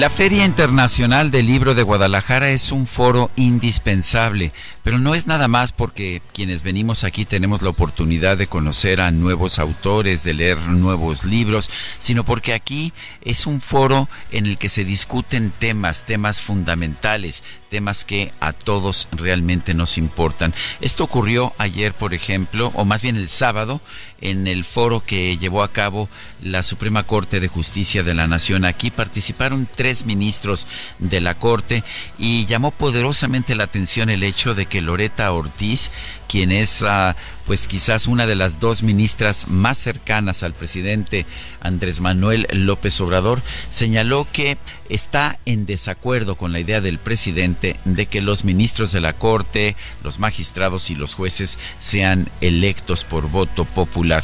El tema lo, lo he reflexionado, dijo la ministra Loreta Ortiz desde hace un buen rato y comparándonos con Estados Unidos, porque en Estados Unidos son electos algunos. No considero que sea un sistema adecuado, dijo la ministra Ortiz, que en alguna ocasión en un foro de juzgadores en Texas cuestionó a uno de los jueces eh, y le preguntó sobre una sentencia, una sentencia de pena de muerte en contra de un mexicano, a pesar de que había pruebas de su inocencia. Le pregunté por qué emitió esa sentencia y lo dijo clarito, es que esto me dio más popularidad, me dio la oportunidad de ascender en mi carrera judicial y eso, dice la ministra Loreta Ortiz, es lo que no podemos permitir. Me, me, parece muy importante que veamos estas expresiones, estas explicaciones, este tipo de discusiones aquí en la Feria Internacional del Libro de Guadalajara, que es a mi juicio el evento cultural anual más importante que tiene nuestro país. Por eso también lamento la decisión del presidente de no permitir que nadie de su gabinete pueda venir precisamente a esta Feria Internacional del Libro. Creo que lo que dijo ayer, la, o anteayer más bien, la ministra Ortiz, la ministra Loreta Ortiz, es muy importante y está ofreciendo una explicación de un tema que no siempre todo el mundo puede entender. Pero por eso, precisamente porque aquí se pueden discutir los temas a fondo, es importante la Feria Internacional del Libro de Guadalajara. Yo soy Sergio Sarmiento y lo invito a reflexionar.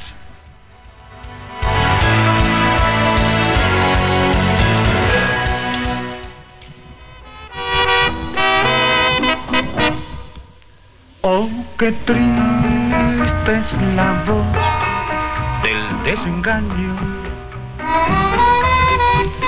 Yo que tanto creía en su querer, hoy me cuesta decir que fue mentira. Oh, la ingrata, nada le importa mi padecer al marcharse. No me dejó una esperanza ni un poquito de alegría. Seguimos escuchando música interpretada por Daniel Santos. Hoy es el aniversario luctuoso de este gran cantante puertorriqueño.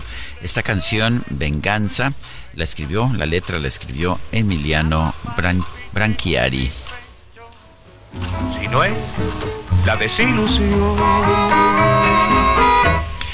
Oye, pero como por qué venganza, hombre, siendo la vida tan maravillosa. ay, ay, ay, bueno, bueno. Este, vámonos a los mensajes. Aunque esté la letra así medio ruda, la música se presta como para bailar este así pegadillos, ¿no?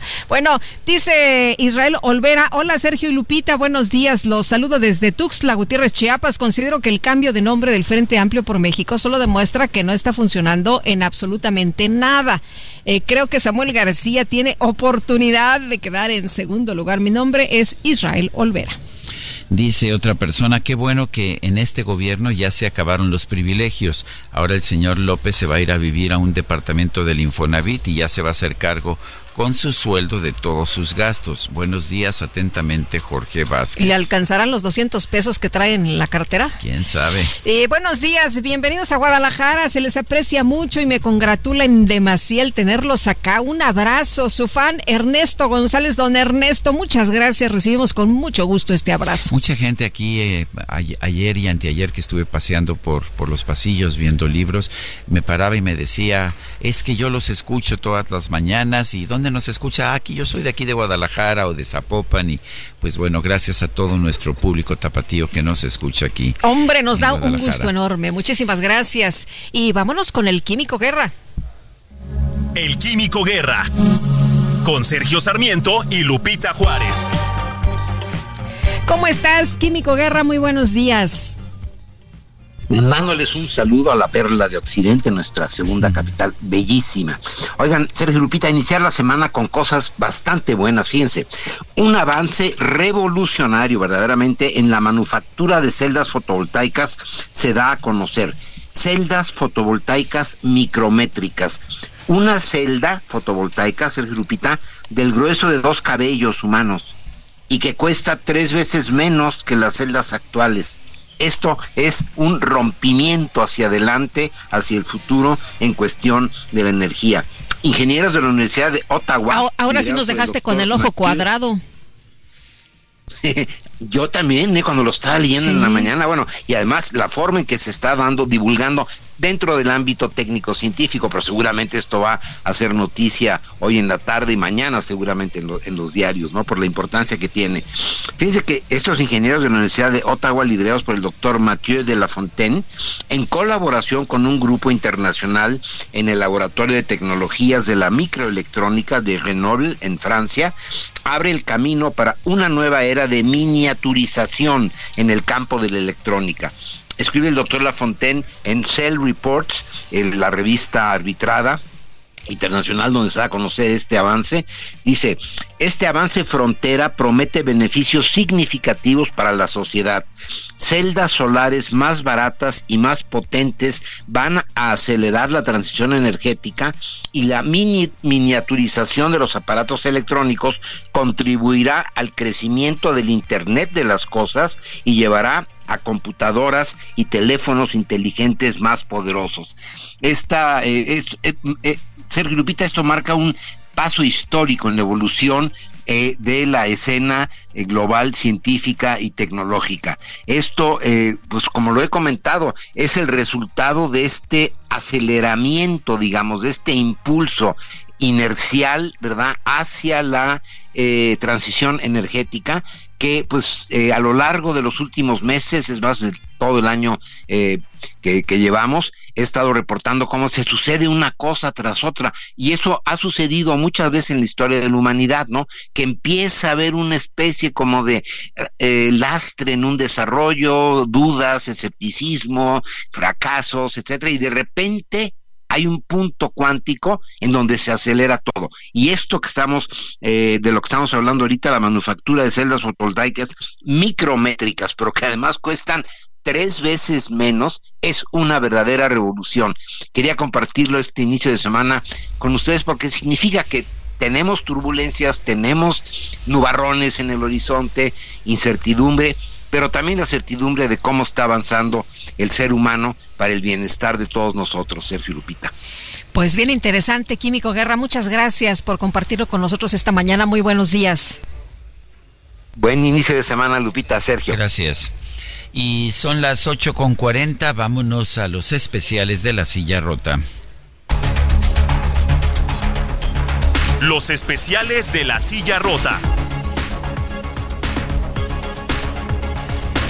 Jorge Ramos, director ejecutivo de La Silla Rota, que nos tienes esta mañana. Adelante. Buen día.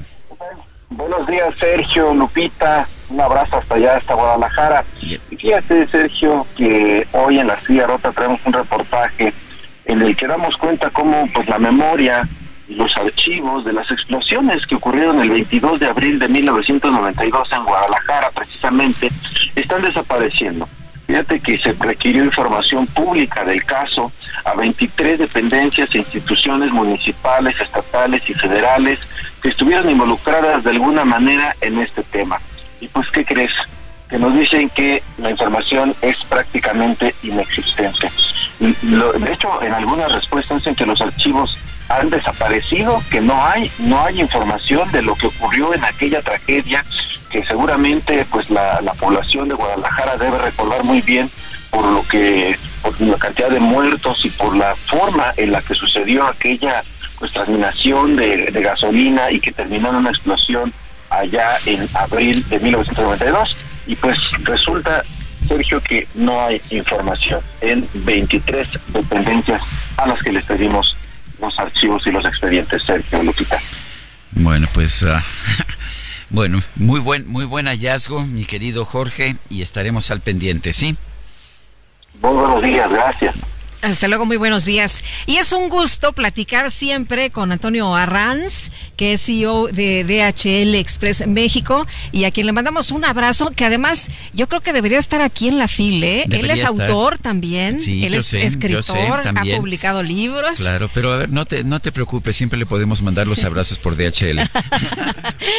Toño, ¿cómo estás? Muy buenos días, qué gusto saludarte. Hola Lupita, Sergio, qué placer estar. Estoy aquí en su cabina, entonces estoy súper contento, ¿eh? Estoy ocupando su lugar.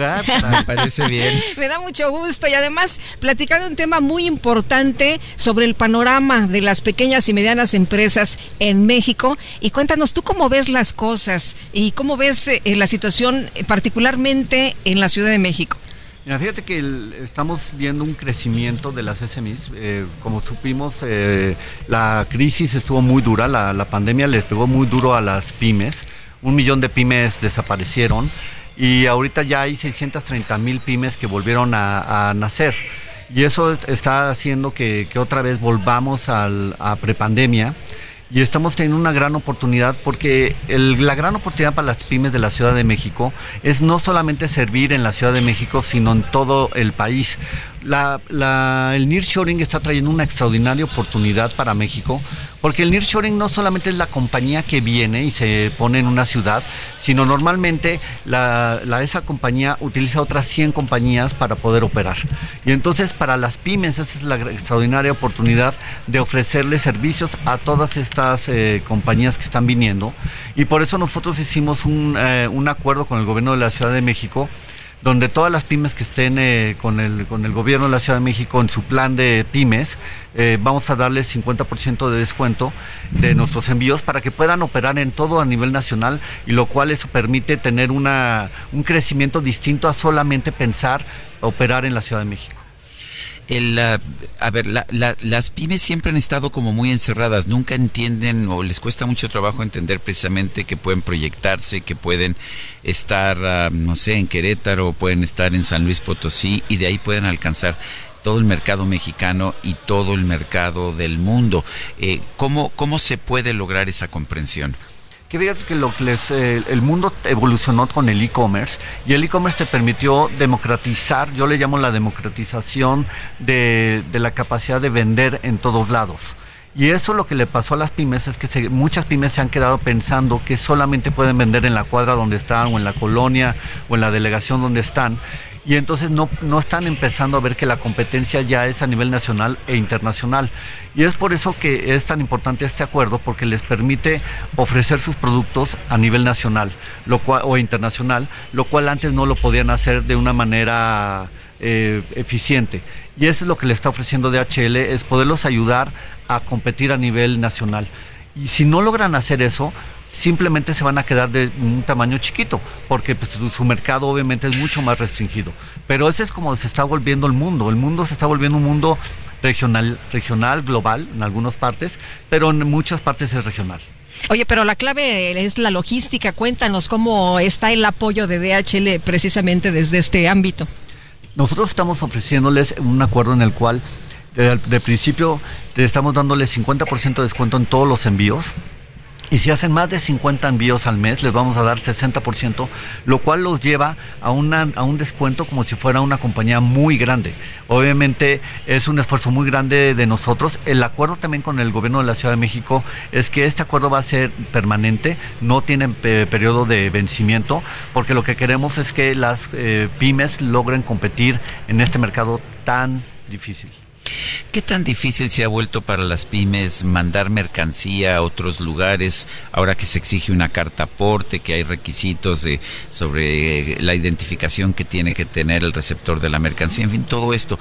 Eh, ¿Se ha complicado la vida para las pymes?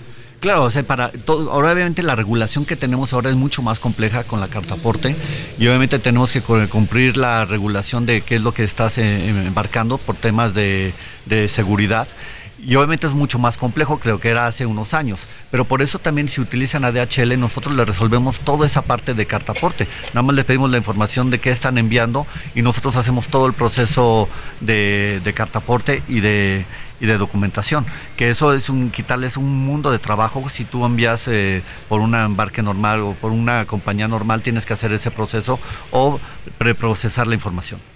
Eh, Antonio, si eh, se adopta este pues eh, ejemplo, si se adopta este estilo de, trabajo de las pequeñas y medianas empresas, de salirse de, como tú dices, no nada más estar en una cuadra, ¿esto significa más crecimiento, más desarrollo? Así es, es que el, México tiene un potencial enorme de la demanda de interno, Producto Interno Bruto, de demanda interna. ¿No? O sea, México debería, con la demografía que tenemos, debería de tener una demanda interna mucho más grande. Y los últimos resultados que está dando el INEGI demuestran que, que sí, que la demanda interna está creciendo. Entonces, esto puede ser un acelerador y debe de ser un facilitador para que México siga creciendo en demanda interna.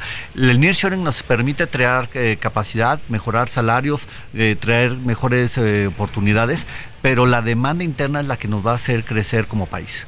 Muy bien, pues Antonio Arranz, muchas gracias siempre por platicar con nosotros. Muy buenos días. Un placer, mucha suerte por allá. Hasta luego.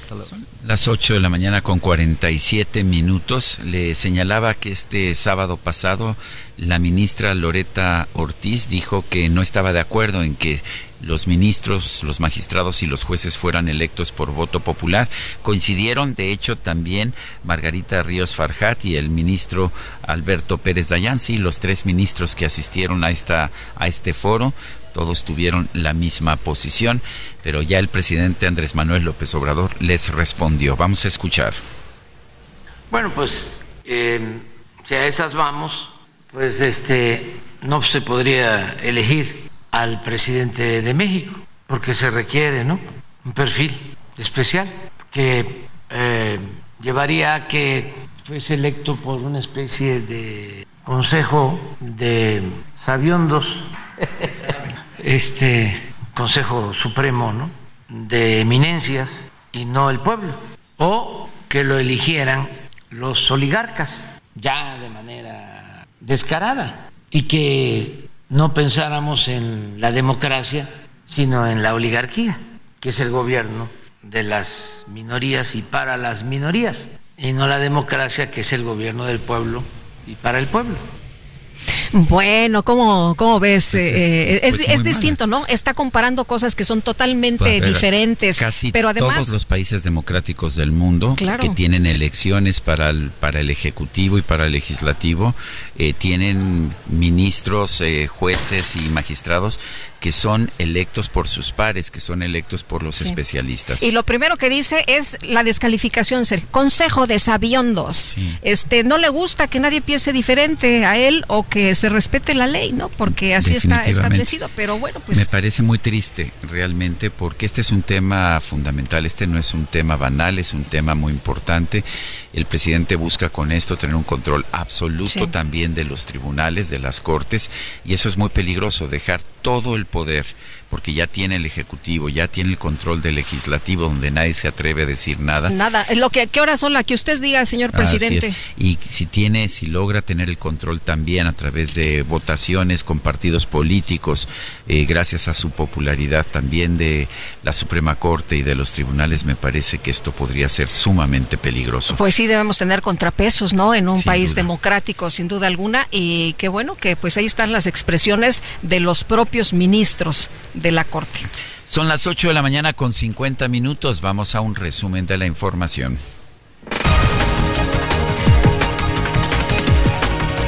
Los integrantes de la terna propuesta por el presidente López Obrador para designar a una ministra de la Suprema Corte de Justicia de la Nación comparecerán este lunes a las 12 del día ante la Comisión de Justicia del Senado, presidida por la doctora Olga Sánchez Cordero. Un juez de control determinó otorgar otro año de prisión preventiva justificada al exgobernador de Veracruz, Javier Duarte, por el delito de desaparición forzada. El presidente nacional del PRI, del Partido Revolucionario Institucional, Alejandro Moreno, respaldó al precandidato único de la coalición Va por la Ciudad de México, Santiago Taboada. Aseguró que los partidos de la alianza se partirán el lomo por él. Los gobiernos de México y Chile acordaron destinar hasta un millón de dólares del Fondo Conjunto de Cooperación de ambos países para la reconstrucción de Acapulco. La Secretaría de Relaciones Exteriores informó que este lunes se llevará a cabo la segunda reunión del Tratado sobre la prohibición de las armas nucleares. Será presidida por Juan Ramón de la Fuente, representante permanente de México ante las Naciones Unidas. Y de acuerdo con la Organización Internacional para las Migraciones, más de 550 mil migrantes salvadoreños, hondureños y guatemaltecos que trataban de llegar de manera irregular a los Estados Unidos fueron detenidos entre enero y septiembre de 2023 en la frontera sur de la Unión Americana.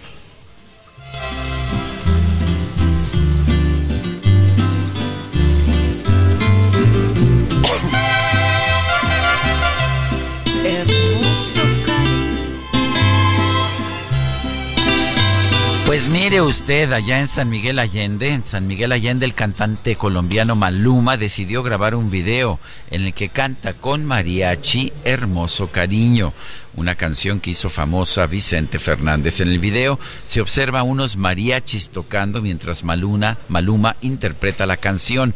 Sin embargo, para poder ocultar su identidad, el cantante usó unos lentes de sol y un paliacate que le cubría casi todo el rostro cariño. Estoy como un niño con nuevos feliz. ¿Le ayudamos? Eh. Estamos en Guadalajara, hombre. Anímate, anímate. Bueno, el que sí está bien animado para seguir trabajando esta mañana es nuestro compañero Mario Miranda, que me dicen no canta mal las rancheras, pero ahorita nos va a informar, ¿eh? Así que arráncate, mi querido Mario. ¿Qué tal, Lupita Juárez? Muy buenos días. Continuamos en la zona sur poniente de la ciudad. Tenemos ya bastante tráfico en esto, lo que es en la zona de la Avenida de las Torres, del tramo de Sur 122 a Constituyentes. Esto es debido a las obras que están realizando en observatorio, esto para la construcción del tren interurbano. También continuamos aquí la Avenida Constituyentes, donde ya cada vez hay más tránsito, más el tráfico, esa vuelta de ruedas, lo que en el tramo de la calle Sóstenes Rocha a Sur 128 sobre la Avenida Constituyentes en ambos sentidos, debido al carril reversible que se ha implementado en esta zona, está complicando bastante la realidad. En esta zona las alternativas viales serían la Avenida de las Torres, así como la Avenida Observatorio. Esta es la información del momento. Muchas gracias, Mario. Muy buenos días. Son las 8.54. Vamos a una pausa y regresamos. De un rasgo de compasión, nada ha quedado en mi vida después de su cruel venganza. Nada palpita en mi pecho, si no es la desilusión oh la vida, qué cosas tiene la vida. Ayer mismito mi vida parecía Continuamos con Sergio Sarmiento y Lupita Juárez.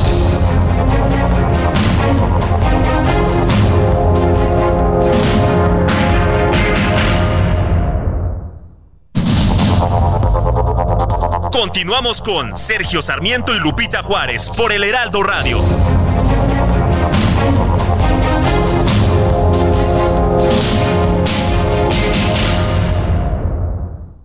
CAT promedio de 19.7% sin IVA, vigencia del primero al 30 de noviembre de 2023.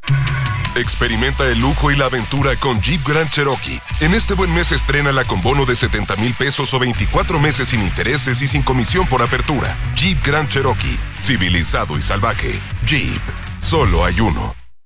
Vive un mes lleno de ofertas exclusivas y dinamismo con Ford Escape híbrida. Estrénala a 24 meses sin intereses más seguro promocional. Visita a tu distribuidor Ford más cercano. Consulta términos y condiciones en Ford.mx, vigencia del 1 al 30 de noviembre de 2023.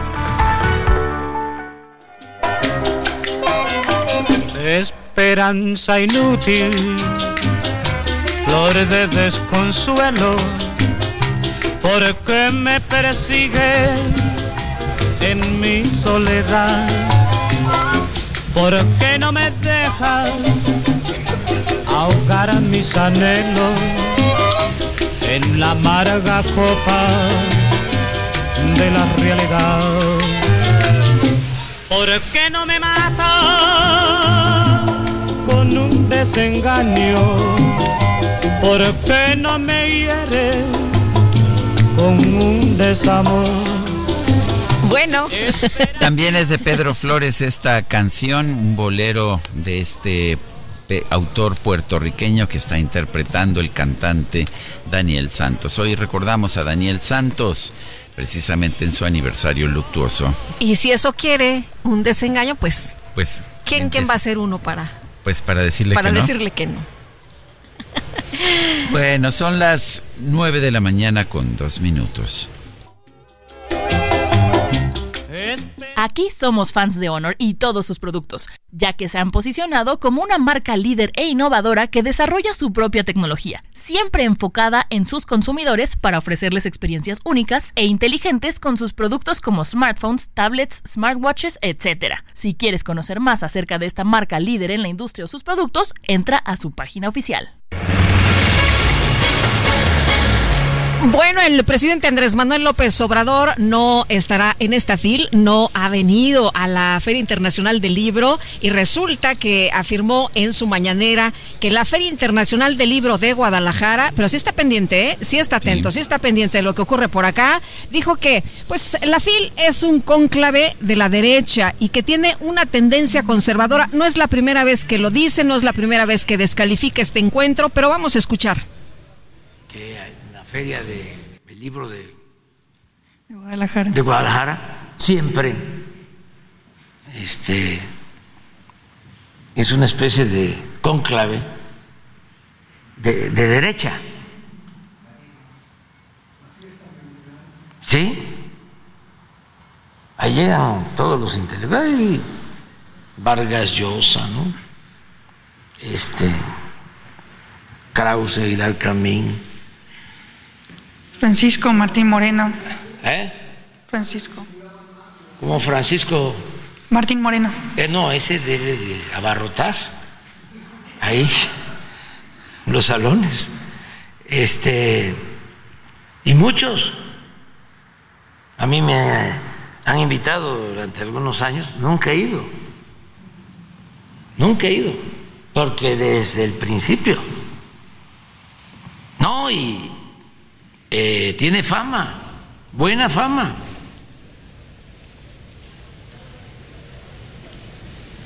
Porque incluso eh, son muy buenos para la simulación, siempre lo hemos dicho. Pues, ¿qué le parece a usted de nuevo estas declaraciones embate, ¿no? En contra de, en contra la, de la Feria feria. Internacional del Libro, donde confluyen, Sergio, pues muchas ideas, muchas opiniones, muchos puntos de vista de diferentes partes del mundo. Hay 650 escritores representados aquí en la Feria Internacional del Libro de Guadalajara. Hay de todas las ideologías, de todas las posiciones, vienen de, de muchos países, de muchos países diferentes, más de 45 países. Uno de ellos, a propósito, y me da mucho gusto darle la bienvenida a esta cabina alterna que tenemos aquí en la Feria Internacional del Libro de Guadalajara, a Gianni Vinci Guerra. Él es director del Instituto Italiano de Cultura. Y bueno, eh, yo quiero agradecerle, señor director, el estar con nosotros. Eh, cuéntenos de la participación italiana. ¿Quiénes son los autores italianos que están participando? Entiendo que el invitado especial, el invitado de honor es la Unión Europea. Pero bueno, ha habido también mucha atención a la literatura italiana, que es parte fundamental de la literatura europea. Sergio y un saludo a todos los radioescuchas.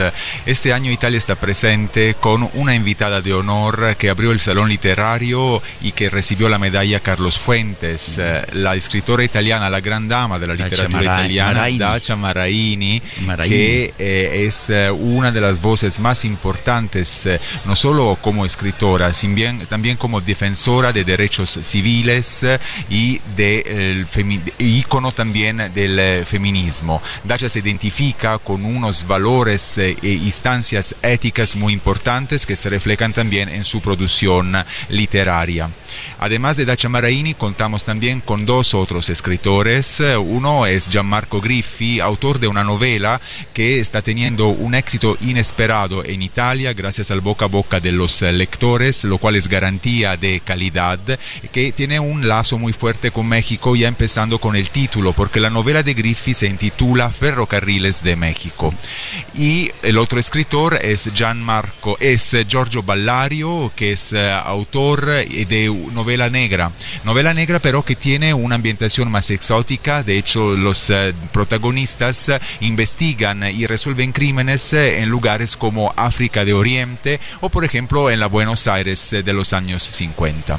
Ese es nuestro tríptico de de, escritores en la feria. Contamos también, pero, con la presencia de ilustradores que van a dar talleres en el stand de Italia organizado por ITA, Italia Trade Agency, y con otros eventos, entre los cuales cabe mencionar la exposición Mosaico en el Museo Cabañas de Guadalajara. Que está impresionante, ¿no? La exposición. Es una exhibición que tiene un gran impacto visual y es un recorrido acerca de los mosaicos eh, italianos de norte a sur, de la época romana, pasando por la época bizantina hasta la época alto medieval. Así que los visitantes podrán ver los mosaicos, eh, por supuesto, de la Roma antigua, también los mosaicos de Pompeya, de Rávena, de Piazza Armerina, que cuenta con hectáreas literalmente de mosaico. Es una exhibición también muy innovativa, porque pues es una exhibición eh, digamos, inmersiva, digital, que cuenta con eh, pantallas gigantes que ofrecen una resolución a detalle de los mosaicos más impactantes eh, que han sido encontrados eh, en la península italiana. Y el recorrido se concluye con un mosaico que se encuentra sumergido y es una Pompeya abajo del mar en el Golfo de Nápoles. Eh, ah, ¿Hay presencia también de editoriales italianas? Por supuesto, en el stand de Italia tenemos la contamos con la presencia de siete editoriales italianas que abarcan un poco todo el abanico de las propuestas de la editoría italiana. Hay editoriales que se dedican al libro infantil juvenil, que es un segmento muy importante del mercado. Hay editoriales eh, que eh, publican obras finísimas dedicadas al tarot otras eh, que eh, se enfocan eh, en el, libros, digamos, que tratan del desarrollo infantil y juvenil para que los papás puedan fomentar el crecimiento de sus hijos de manera armónica y culturalmente eficaz.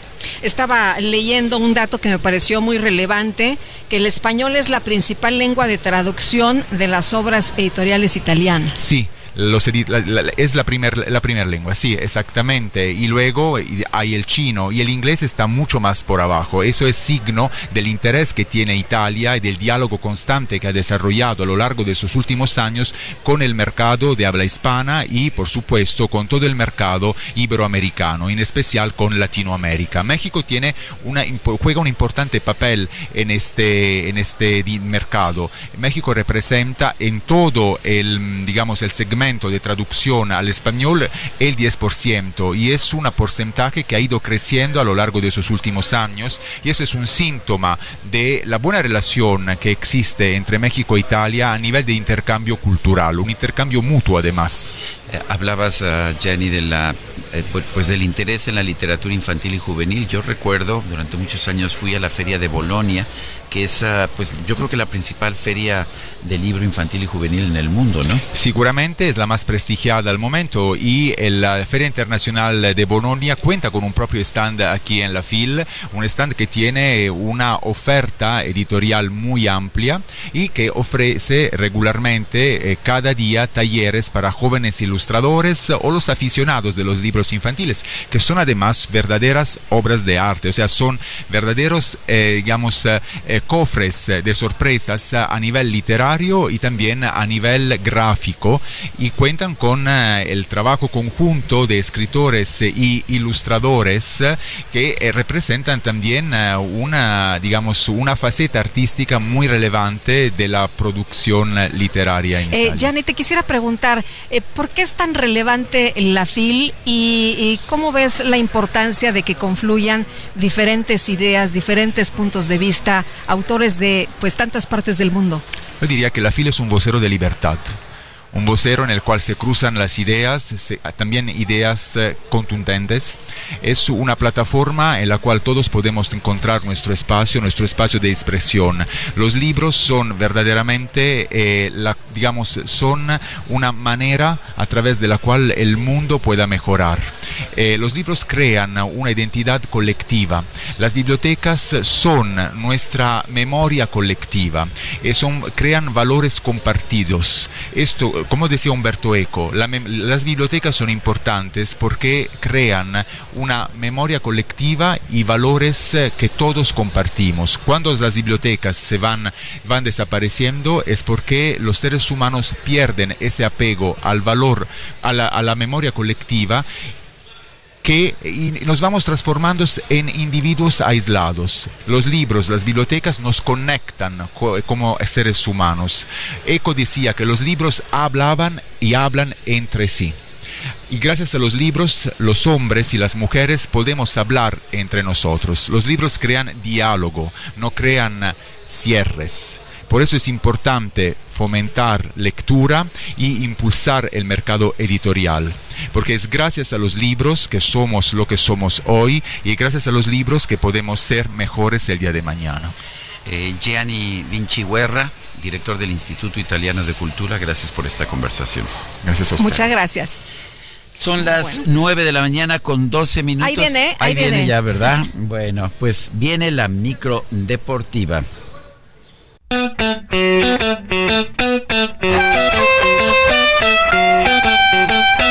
La micro deportiva.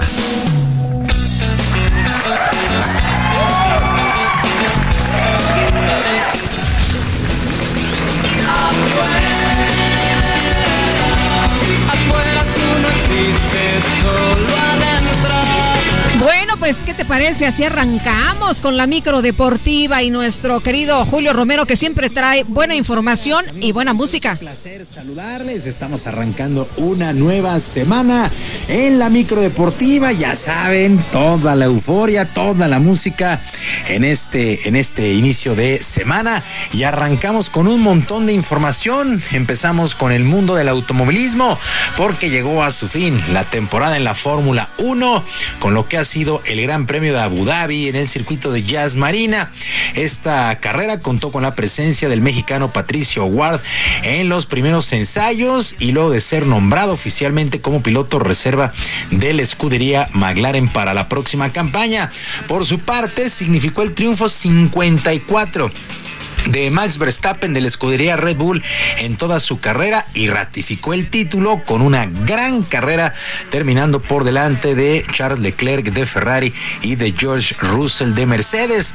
Por su parte, el otro mexicano Sergio Pérez originalmente terminó en el segundo sitio, pero una penalización de 5 segundos por un contacto con Lando Norris lo relegaron hasta la cuarta plaza y sacándolo del podio me tiré cuando venía en la frenada, eh, empecé a bloquear en la parte de atrás, eh, tenía eh, estaba a la par con él y, era mi curva, ¿no? pero creo que Lando no me vio que, estaba controlando la parte de atrás, no he visto muy bien el, el video, pero en general es una broma, mantuvo la posición Lando, no tuvimos nada y estos stewards creo que no están al nivel de la Fórmula 1, la verdad. Luego de estas declaraciones donde criticó a los comisarios, el tapatío recibió una llamada de atención y posteriormente ofreció disculpas argumentando que fue al calor de la carrera. De tal manera, los números, los números finales de esta campaña. Bueno, Max Verstappen, campeón absoluto con una impresionante acumulación de puntos, 575. Terminó por delante de Sergio Pérez, subcampeón también de Red Bull, con 285 unidades. Lewis Hamilton en tercero con 234. Hubo 51 puntos de diferencia entre Checo Pérez y Lewis Hamilton. Mientras tanto, en los conductores, Red Bull, impresionante esta campaña, 860 unidades, Mercedes 409, mientras que Ferrari ahí pegadito 406 puntos. Se fue ya la campaña en la Fórmula 1 de automovilismo con esta buena carrera allá en Jazz Marina en Abu Dhabi. Mientras tanto, quedó lista, lista la liguilla del balompié local, el torneo de apertura del fútbol mexicano, luego de que los Esmeraldas de León, con mucho sufrimiento, derrotaron 3 por 2 al Santos Laguna en el último duelo del llamado Play-In. Adonis Frías, Fidel Martínez y Federico Viñas anotaron para la fiera. El conjunto de León ganaba 3 por 0, pero el Santos se le acercó peligrosamente 3 por 2. Bueno, ¿cómo se va a jugar la liguilla por el título, los cuartos de final? El líder general de la competencia América estará enfrentando a León. Monterrey se estará midiendo al San Luis, que también llega vía play-in. Y las que ya estaban definidas, las series que ya estaban definidas, Tigres estará enfrentando a la Franja del Puebla, mientras que los Pumas de la Universidad se medirán a las Chivas Rayadas del Guadalajara. Lista, lista la liguilla por el título en este torneo de apertura. Mientras tanto, con una cómoda ventaja de tres goles por cero el día de hoy a las 20 horas, las Amazonas, el equipo femenil de Tigres, reciben al América en el duelo de vuelta de la gran final de esta Liga Femenil MX. Por lo pronto, la española Milagros Martínez, entrenadora de Tigres, sabe que la experiencia es clave para lograr un nuevo título.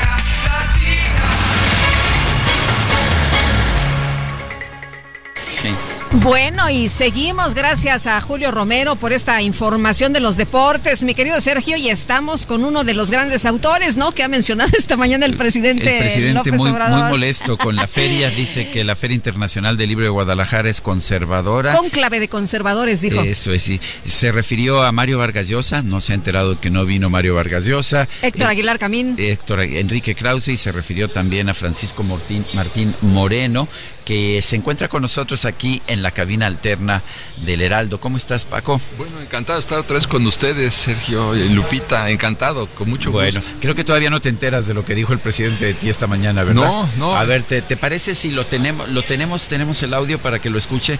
Vamos a escuchar. la feria del libro de, De Guadalajara. de Guadalajara, siempre este, es una especie de cónclave de, de derecha.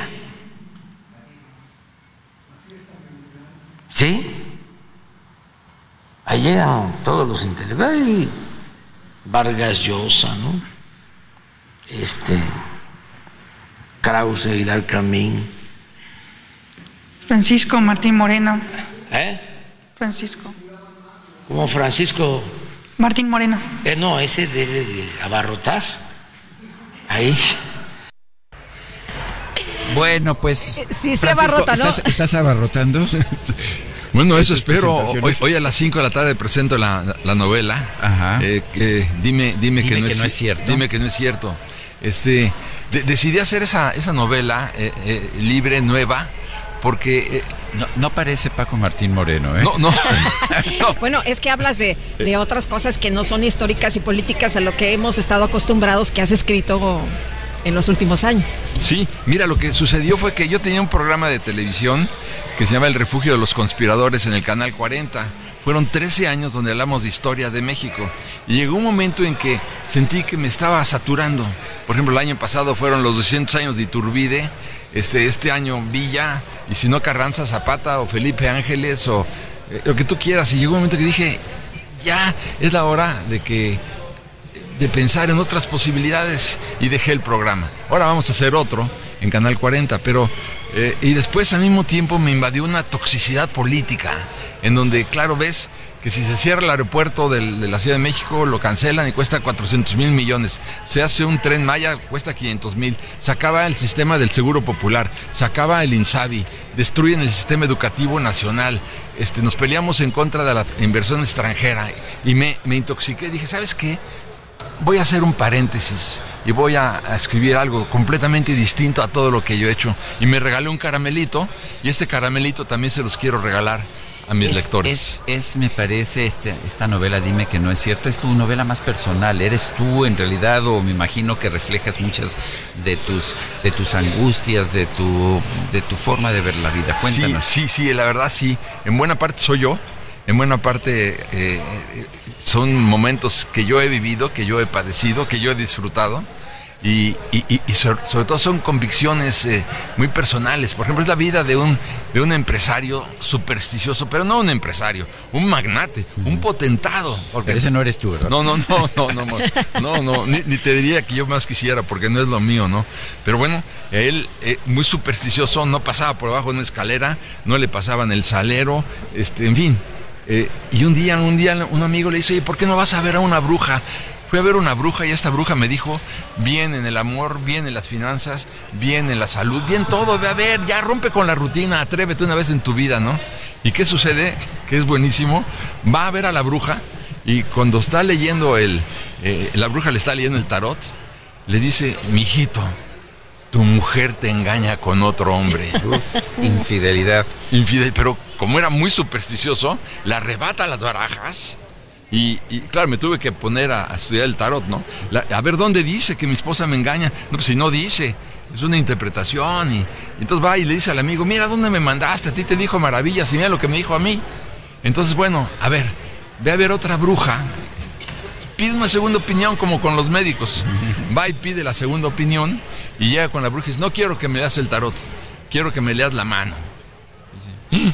Mira, aquí dice, tu mujer te engaña con otro hombre". Ay, en la torre. la segunda vez. Y la empieza a seguir, la persigue, la acosa, este, le hackea las cuentas, le, le intercepta el teléfono, la espía, hasta que después de seis meses la señora ya no puede más y se separan.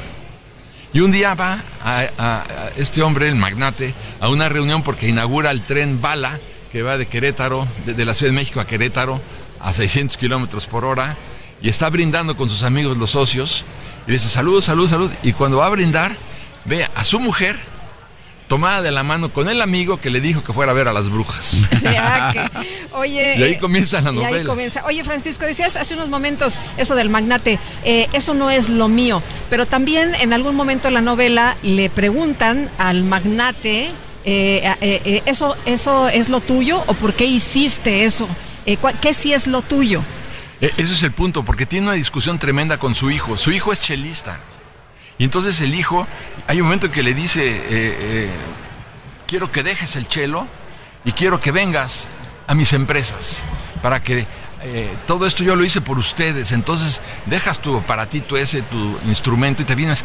Y dice el hijo, oye, no, el chelo, el chelo es mi voz, el, chelo es mi alma. Yo no puedo prescindir del chelo. Entonces ¿Para qué hice yo todo esto? Lo hice por ustedes. Y dice, mientes, le dice a su padre. Y mientes porque entonces, si lo hiciste por nosotros, quiere decir que dejaste de hacer otra cosa por nosotros. Ahora me vas a explicar qué es lo que dejaste de hacer. Igual querías ser político o director de orquesta o, qué. Si tú crees que yo voy a dejar de, interpretar a Shostakovich, a, a Rostropovich y a Brahms para venir a hablar con los contadores, con los auditores, con los líderes sindicales, te equivocas. No voy a hacerlo. Entonces, ¿qué hacemos? Entonces le dice, vende las empresas que no te gusten y con ese dinero, ¿qué? Entonces le dice, con ese dinero lo que tienes que hacer, papá, es, por ejemplo, en la colonia Buenos Aires, tienes que crear un conservatorio nacional de música. En el conservatorio, sí, ¿para qué? Para que los rateros de todo aprendan a tocar la flauta transversal o, o- el o- pícolo, o el o el- violín. Y entonces inauguran en Bellas Artes, eh, que fue muy atractivo, el primer, el, el- el primer eh, concierto de ex rateros, de ex rateros de, de- de la Bueno, colonia de Buenos Aires. Esa es la novela de Francisco Martín Moreno, su nueva novela Dime que no es cierto y gracias por estar aquí, aunque esto sea un cónclave de conservadores. Eh, eh, hablando de eso, Sergio, muy rápidamente, a- ayer Continuamos con Sergio Sarmiento y Lupita Juárez.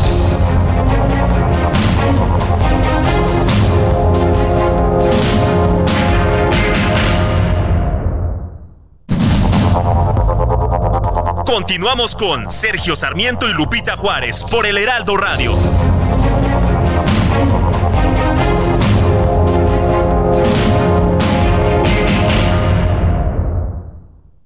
Aprovecha un mes lleno de ofertas exclusivas y experiencias únicas con Ford Territory.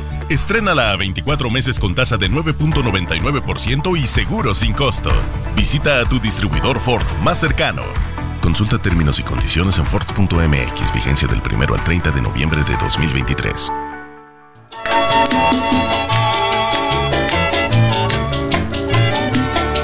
Desde el cielo he recibido la noticia de que un ángel se escapado sin querer. Que están dando perdido por la tierra. Lo que tienes que se viste de mujer. Yo sospecho una criatura que yo he visto porque cada vez que yo la puedo ver, me parece que estoy mirando a un ángel, el ángel de mi querer. Pero yo no soy más que un infeliz, yo no puedo más que decirle así. Dios te guarde criatura irresistible, Dios te bendiga, mujer. Irresistible. Bueno, y Lupita, seguimos, seguimos, en la FIL, mi Sí. querido Sergio, estamos en muy contentos como cada año. conservadores. Conclave de conservadores, así le dijo el presidente, pero lo que nosotros hemos visto es una pues intercambio tan importante, tan enriquecedor de distintas ideas, de distintos puntos de vista, que la verdad vale muchísimo la pena estar aquí y además con una de las grandes escritoras de México, Beatriz Rivas, que eh, pues eh, acaba de publicar una, una eh, novela y está aquí en la FIL Guadalajara y se llama Voces en las Sombras, que habla precisamente de mujeres. Mi querida Beatriz, bienvenida, muchísimas gracias por estar Gracias, aquí. gracias a ustedes. Oye, pues cuéntanos, em, ¿cómo nace esta novela? ¿Nace en un, em, en un museo? Efectivamente, en, un- en la casa de Víctor Hugo en París, que es de mis museos favoritos, entré y vi un cuadro que se los hubiera traído, después se los voy a mandar porque se me olvidó. Es un cuadro que me llama mucho la atención porque es una mujer ya mayor, con una mirada de derrota, de tristeza, de melancolía. Y dije, ¿quién es? Quiero escribir sobre ella. Pensando que era la esposa de Víctor Hugo. Dije, pues tiene que ser la esposa de Víctor Hugo, estamos en la casa de Víctor Hugo. Y resulta que se llama Juliette Drouet y fue amante de Víctor Hugo durante 50 años. Y dos días después, cuando vi que era su amante, dije, no, no voy a escribir sobre esto porque ya he escrito demasiados libros Sobre, eh, sobre, adulterios infides, y- sobre adulterios. Entonces dije, no, ya chole, y ahora sí que ya chole. A ver, Pero eh, dos días Beatriz, des- entre otras cosas, ha escrito Amores Adúlteros, ha escrito, pues en fin, muchas obras sobre, sobre ese tema. Es un, es un tema que anda rondando. Sí, en tus caray, yo novelas, no sé sí. por qué voy a ir al psicoanalista, mejor no para no enterarme, pero dos Oye, días y tu después... marido acaba de publicar una obra sobre también infidelidad. O sea, ya, yo ya no sé, ya mejor no pregunto nada, nada, No, hombre, nada. y ya ni me digas, porque esto le pasó, o sea, realmente la, la novela empezó porque le pasó a él, ¿eh?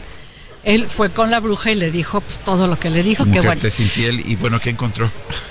No, ahí, ahí lo dejamos. Ahí, ahí- ahí lo dejamos, pero sí va- nos va a platicar de las coincidencias del número 19 y ahorita nos platicas más adelante. Pero nos dices que dos días después. Ah, dos días después entré a una librería a comprarme libros, me gusta comprar para traerme muchos a México.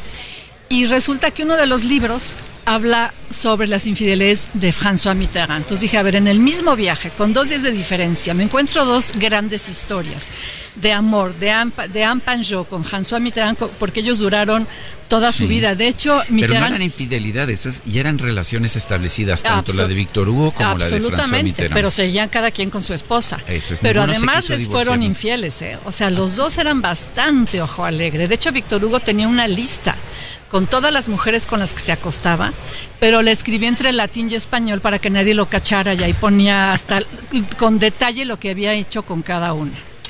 Ahora, en esta novela, o sea, tú, tú las llevas finalmente a, pues, al, terreno de la ficción. Eh, evidentemente vivieron en épocas muy distintas, Juliette Drouet y Anne Panjot. eh, pero las juntas, juntas a Víctor Hugo, juntas a François Mitterrand. ¿Y por qué haces esto? ¿Por qué haces este juego? Hago este juego justo porque tiene una novela muy parecida, donde hablo de Voltaire y Madame du Châtelet y de Gerda Taro y Robert Capa, que los separan 200 años. Estamos hablando de 1730 y Guerra Civil Española 1930, no digamos. Entonces dije, no puedo volver a contar de la misma manera estas dos historias, también separadas por 150 años. En esa novela yo hacía un capítulo 1700, un capítulo 1900 y así me iba. Entonces decidí aquí contar la historia de Juliette a partir de la mirada de Anne. Entonces se juntan todo el tiempo las historias. Anne es la que, esto es ficción obviamente, Sí. llega al museo, ve a esta mujer y se obsesiona con la historia de Juliette y de Víctor Hugo porque ella está viviendo una historia parecida, que esto es real. O sea, me leí 30 o más libros sobre estos cuatro personajes, que por cierto acabé muy enamorada de ambos hombres, tanto de Víctor Hugo como... Algún encanto deben haber tenido estos mujeriegos, ¿no? No, de veras eran, o sea, realmente parte de lo rico de la novela es que no solo es la historia de amor, creo que creo que sí plasmo muy bien la época y todo lo que consiguieron tanto Víctor Hugo como François Mitterrand, porque ambos eran grandes escritores. François Mitterrand quería ser escritor y fue político y Víctor Hugo quería ser político y fue escritor, pero ambos eran muy buenos escritores, muy buenos políticos, muy preocupados por, por Francia, por su país, por resolver la miseria, por los derechos humanos. Víctor Hugo lucha toda su vida contra la pena de muerte. ¿Y quién llega a quitar la pena de muerte en Francia? François Mitterrand. Víctor Hugo lucha por la Unión Europea él dice, a ver, ¿por qué hay fronteras? Debería haber una moneda única. Estamos hablando de 1800 y cacho, y quien llega a firmar el Tratado de Maastricht varios años después es François Mitterrand. Entonces hay muchas coincidencias entre estos dos hombres a nivel de pensamiento, a nivel de, de qué, qué querían para, para su país, de todas sus luchas. Es impresionante ver a Víctor Hugo en el exilio 19 años como una, primero para salvar su vida y para no acabar en la cárcel, pero después como una protesta por la democracia y por la libertad. Entonces, no solo son estas historias de amor, sino dos épocas de Francia cruciales y del mundo. Entonces creo que creo que es incluso como amo a mi país, yo quería a fuerza meter algo de México. Está la carta, que es una maravilla de carta que le escribe Víctor Hugo A Benito a Benito, Juárez. Pidiéndole que no mate a Maximiliano. Ya una protesta por la pena Sí. de muerte en ese entonces. Exactamente. Oye, y estas cuatro mujeres, eh, tú las pones, pero pues eh, son, son mujeres que, que destacan, ¿no? Son mujeres que realmente hayan estado abandonadas, ¿no? Eh, es- las cuatro. Efectivamente, yo lo que no quería era, era que hubiera víctimas, o sea, víctimas en la novela. Entonces dije, yo no quiero que las esposas aparezcan como las pobrecitas a las que le pusieron el cuerno. Y me di cuenta al leer toda la, la vida de estos hombres y mujeres que las primeras que les ponen los cuernos fueron ellas. Adele Fouché, la esposa de Víctor Hugo, cuando él todavía le era fiel, se acuesta con el mejor amigo de Víctor Hugo. Y Daniel Mitterrand, que yo creo que aquí en México nos acordan muy bien de ella porque se hizo muy amiga del subcomandante Marcos y venía mucho a México, se enamora de su profesor de, de gimnasia. Y pues yo no sé si es porque es Francia, pero hay escenas que dices, no puede ser, no llegaba Mitterrand a, a visitar a sus hijos a la casa y de pronto entraba a la recámara porque quería decirle algo a su esposa y estaba la esposa con el amante acostado. Entonces él se sentaba en la cama y abría el periódico y decía, miren, ya tengo posibilidades de, de ganar las siguientes elecciones. Y de hecho el amante de la esposa se llegó a ser su guarura, el chofer de la casa, comían juntos. Entonces dices, bueno, creo que eso solo pasa en, La- la en familia Francia. francesa. Exacto. Muy bien, pues Beatriz, gracias por estar aquí con nosotros y por invitarnos a leer Voces en las Sombras. Gracias a ustedes. Muchas gracias y muchas felicidades. Gracias. Bueno, pues son las 9 de la mañana con 38 minutos, 9 con 38 y ya tenemos también aquí eh, para conversar sobre, sobre su nueva novela a Laura Martínez Belli. Ella es escritora, profesora. Eh, si bien es, eh, nació, nació allá cerca de Barcelona, pues ah, ha vivido en Panamá, ha vivido en México, eh, habla español como mexicana, casi, este, en fin. Eh, y ella acaba de publicar una obra que se llama La Mesa Híbrida. La mesa híbrida. eh, y, y Laura, bienvenida. Qué gusto verte y qué gusto leerte, por supuesto. Oye, Qué- y, qué y a mí, novela, sí, ¿no? qué bonita. A mí me, me fascinó porque, aparte, debo confesar que no sabía que había tanto misterio en un cuadro de Frida Kahlo y además eh, tú nos lo pones justo ahora sí que la en la mesa. Platícanos, por favor, de esta novela. De la mesa herida. La Mesa Pues- Herida, di- dije Sí, la mesa herida, la mesa perdón. herida. Es el, el título de- del cuadro de Frida Kahlo. Frida Kahlo pintó dos cuadros monumentales, solamente dos. Uno es las dos Fridas y el otro es la mesa herida. Y la mesa herida eh, fue un cuadro que ella donó a la URSS en el año 47, cuando se restablecen las relaciones diplomáticas entre México y la, y la URSS, eh, porque quería hacer más política con su arte, quería... eh, pues eso, colaborar eh, al bien colectivo, pero manda la mesa herida, que es un cuadro sumamente mm, individualista, como era Frida, que está ella sentada en una mesa. Desgarrador, además, ¿no? Desgarrador, Ujú. porque es una mesa vacía, que algunos han comparado con la última cena de Leonardo da Vinci, porque...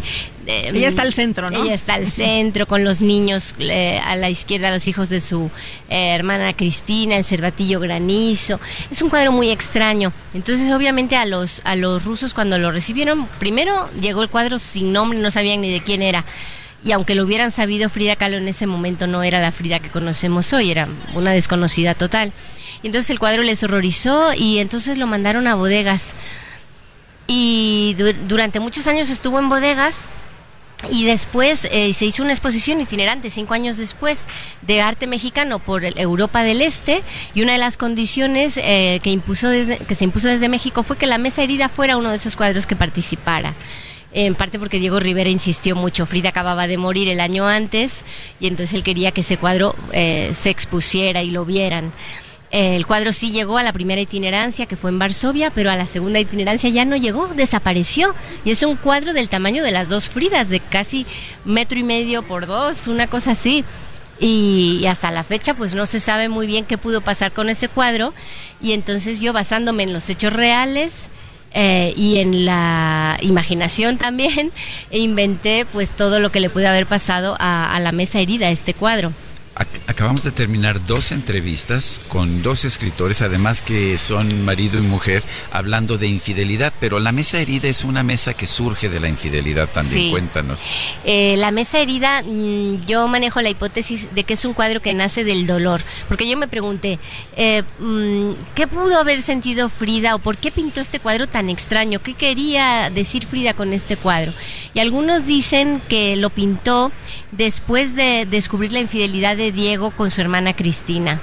Eh, dicen, bueno, yo, yo pongo ahí en la novela que ella los descubre haciendo el amor sobre una mesa y esa es la mesa que ella luego va a desa- deshacerla, va a hacer añicos para usarla como soporte para pintar la mesa herida, porque esa infidelidad fue lo que la desgarró. Frida había sentido mucho dolor, era una mujer acostumbrada al dolor físico y emocional también, pero esa infidelidad de Diego con su hermana, eso fue algo superior, algo que sí fue un parteaguas y que fue el motivo del divorcio que luego después se volvieron a casar. Diego y, eh, y Frida, pero ese sí fue un momento en donde ella yo creo que dijo, ya hasta aquí, ya no más.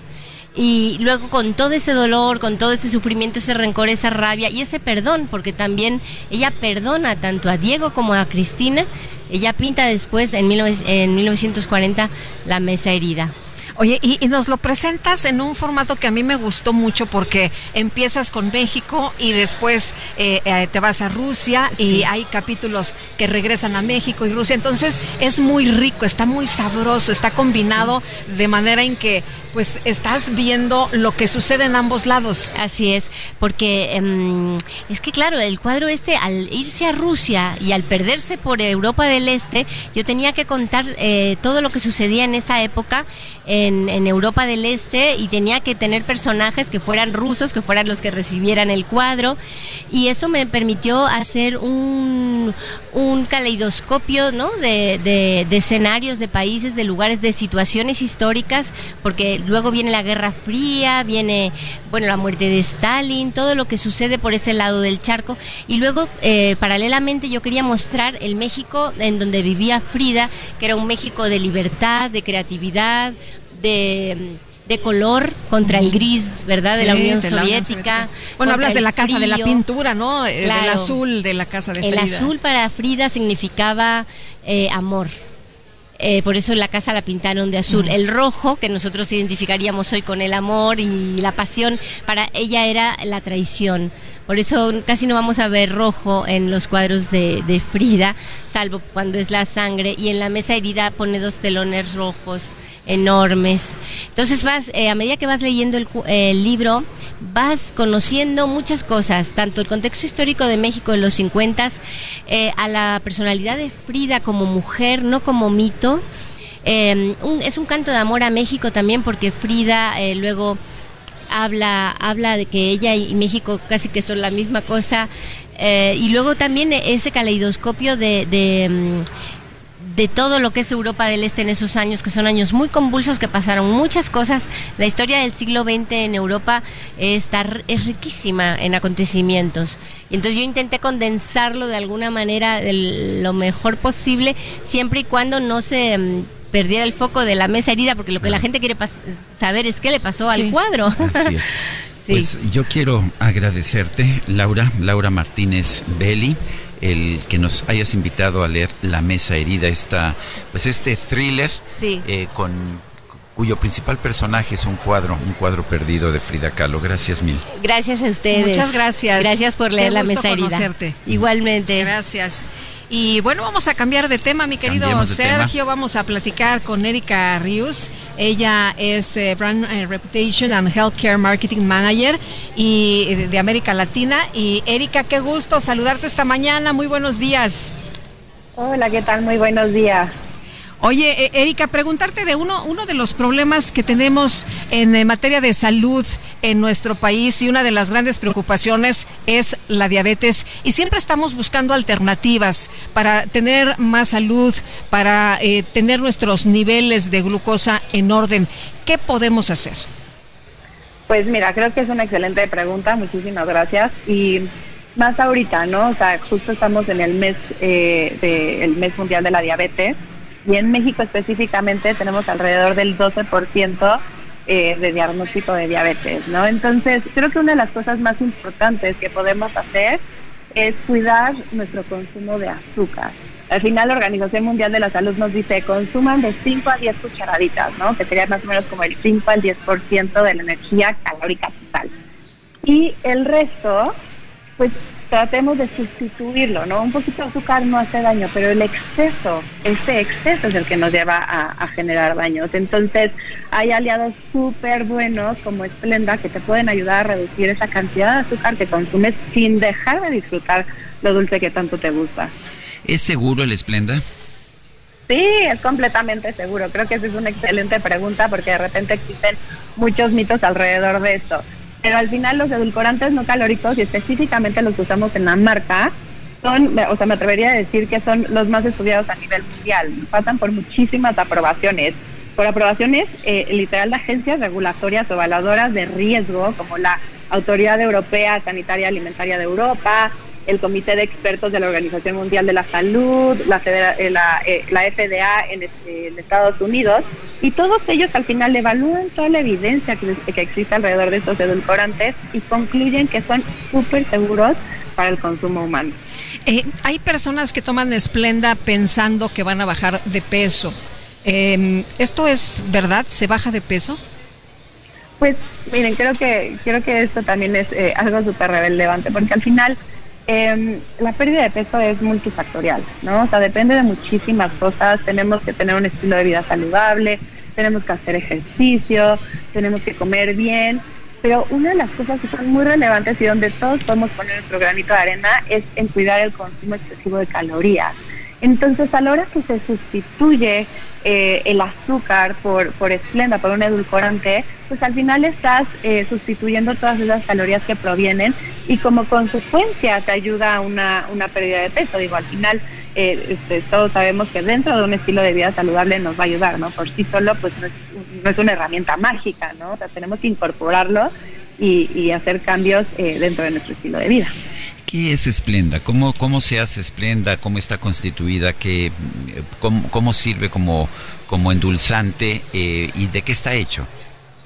Pues miren, al final Esplenda es la marca, ¿no? Eh, dentro de Esplenda tenemos un portafolio muy amplio de productos. Entonces tenemos desde los edulcorantes, que justo es lo que me están preguntando, tenemos eh, ahorita estos polvos para hacer aguas de sabor, y tenemos también unas bebidas que sirven perfecto para snack que se llama Splenda Balance, eh, que tienen 16 gramos de proteína. Entonces Splenda en sí es como la marca.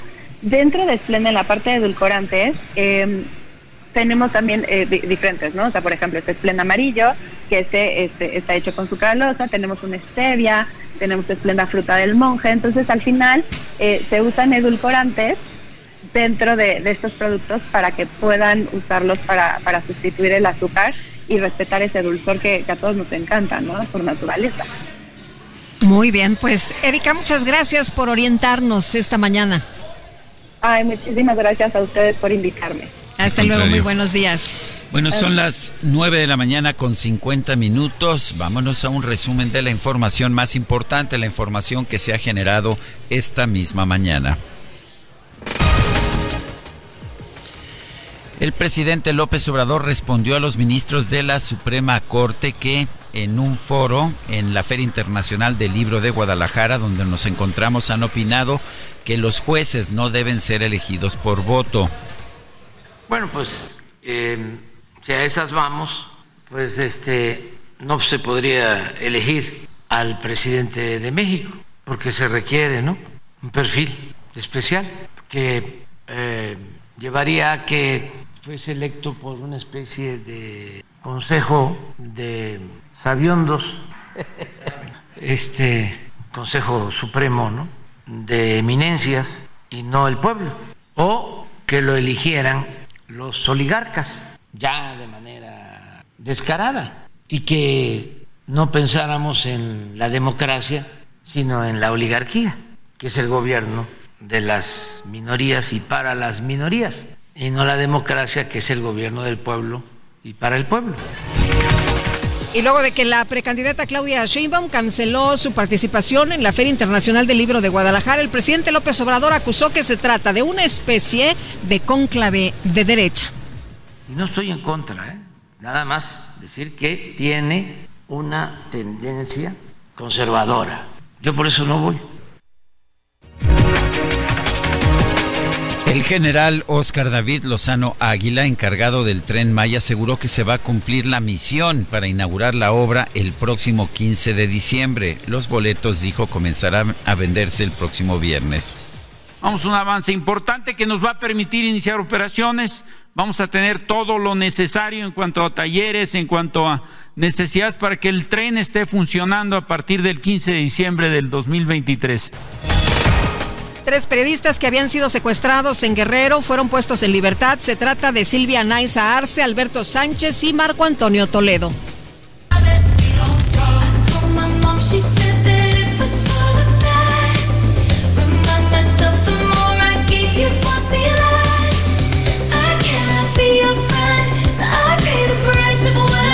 La gira mundial de Taylor Swift, The Eras Tour, continuó su travesía por Sudamérica. El pasado viernes la cantante ofreció un espectáculo inolvidable en Sao Paulo, Brasil. Swift sorprendió a sus fanáticos al presentar por primera vez en vivo Now That We Don't Talk, ahora que ya no hablamos, una de las pistas rescatadas de su relanzamiento más reciente, 1989. Taylor's Version, en la versión de Taylor, que es un pues unas reinterpretaciones de estas canciones clásicas. Acompañada de su guitarra acústica, la artista expresó su emoción antes de la presentación y a juzgar por la respuesta del público, la canción ya se ha convertido en una de las favoritas.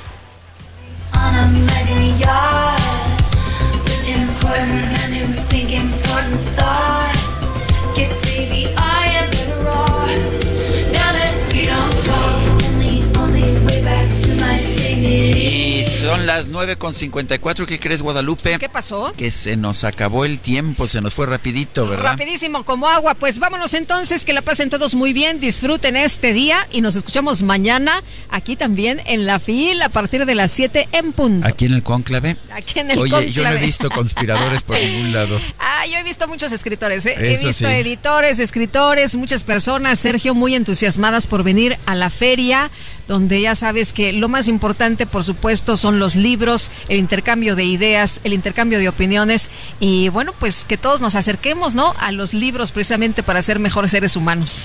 Hasta mañana. Gracias de todo corazón.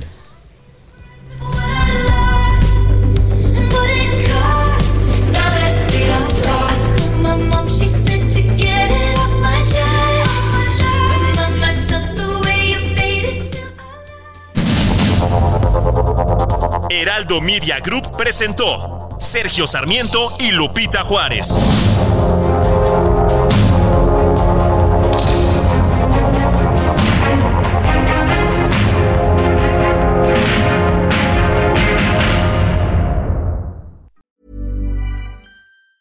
Tired of ads barging into your favorite news podcasts?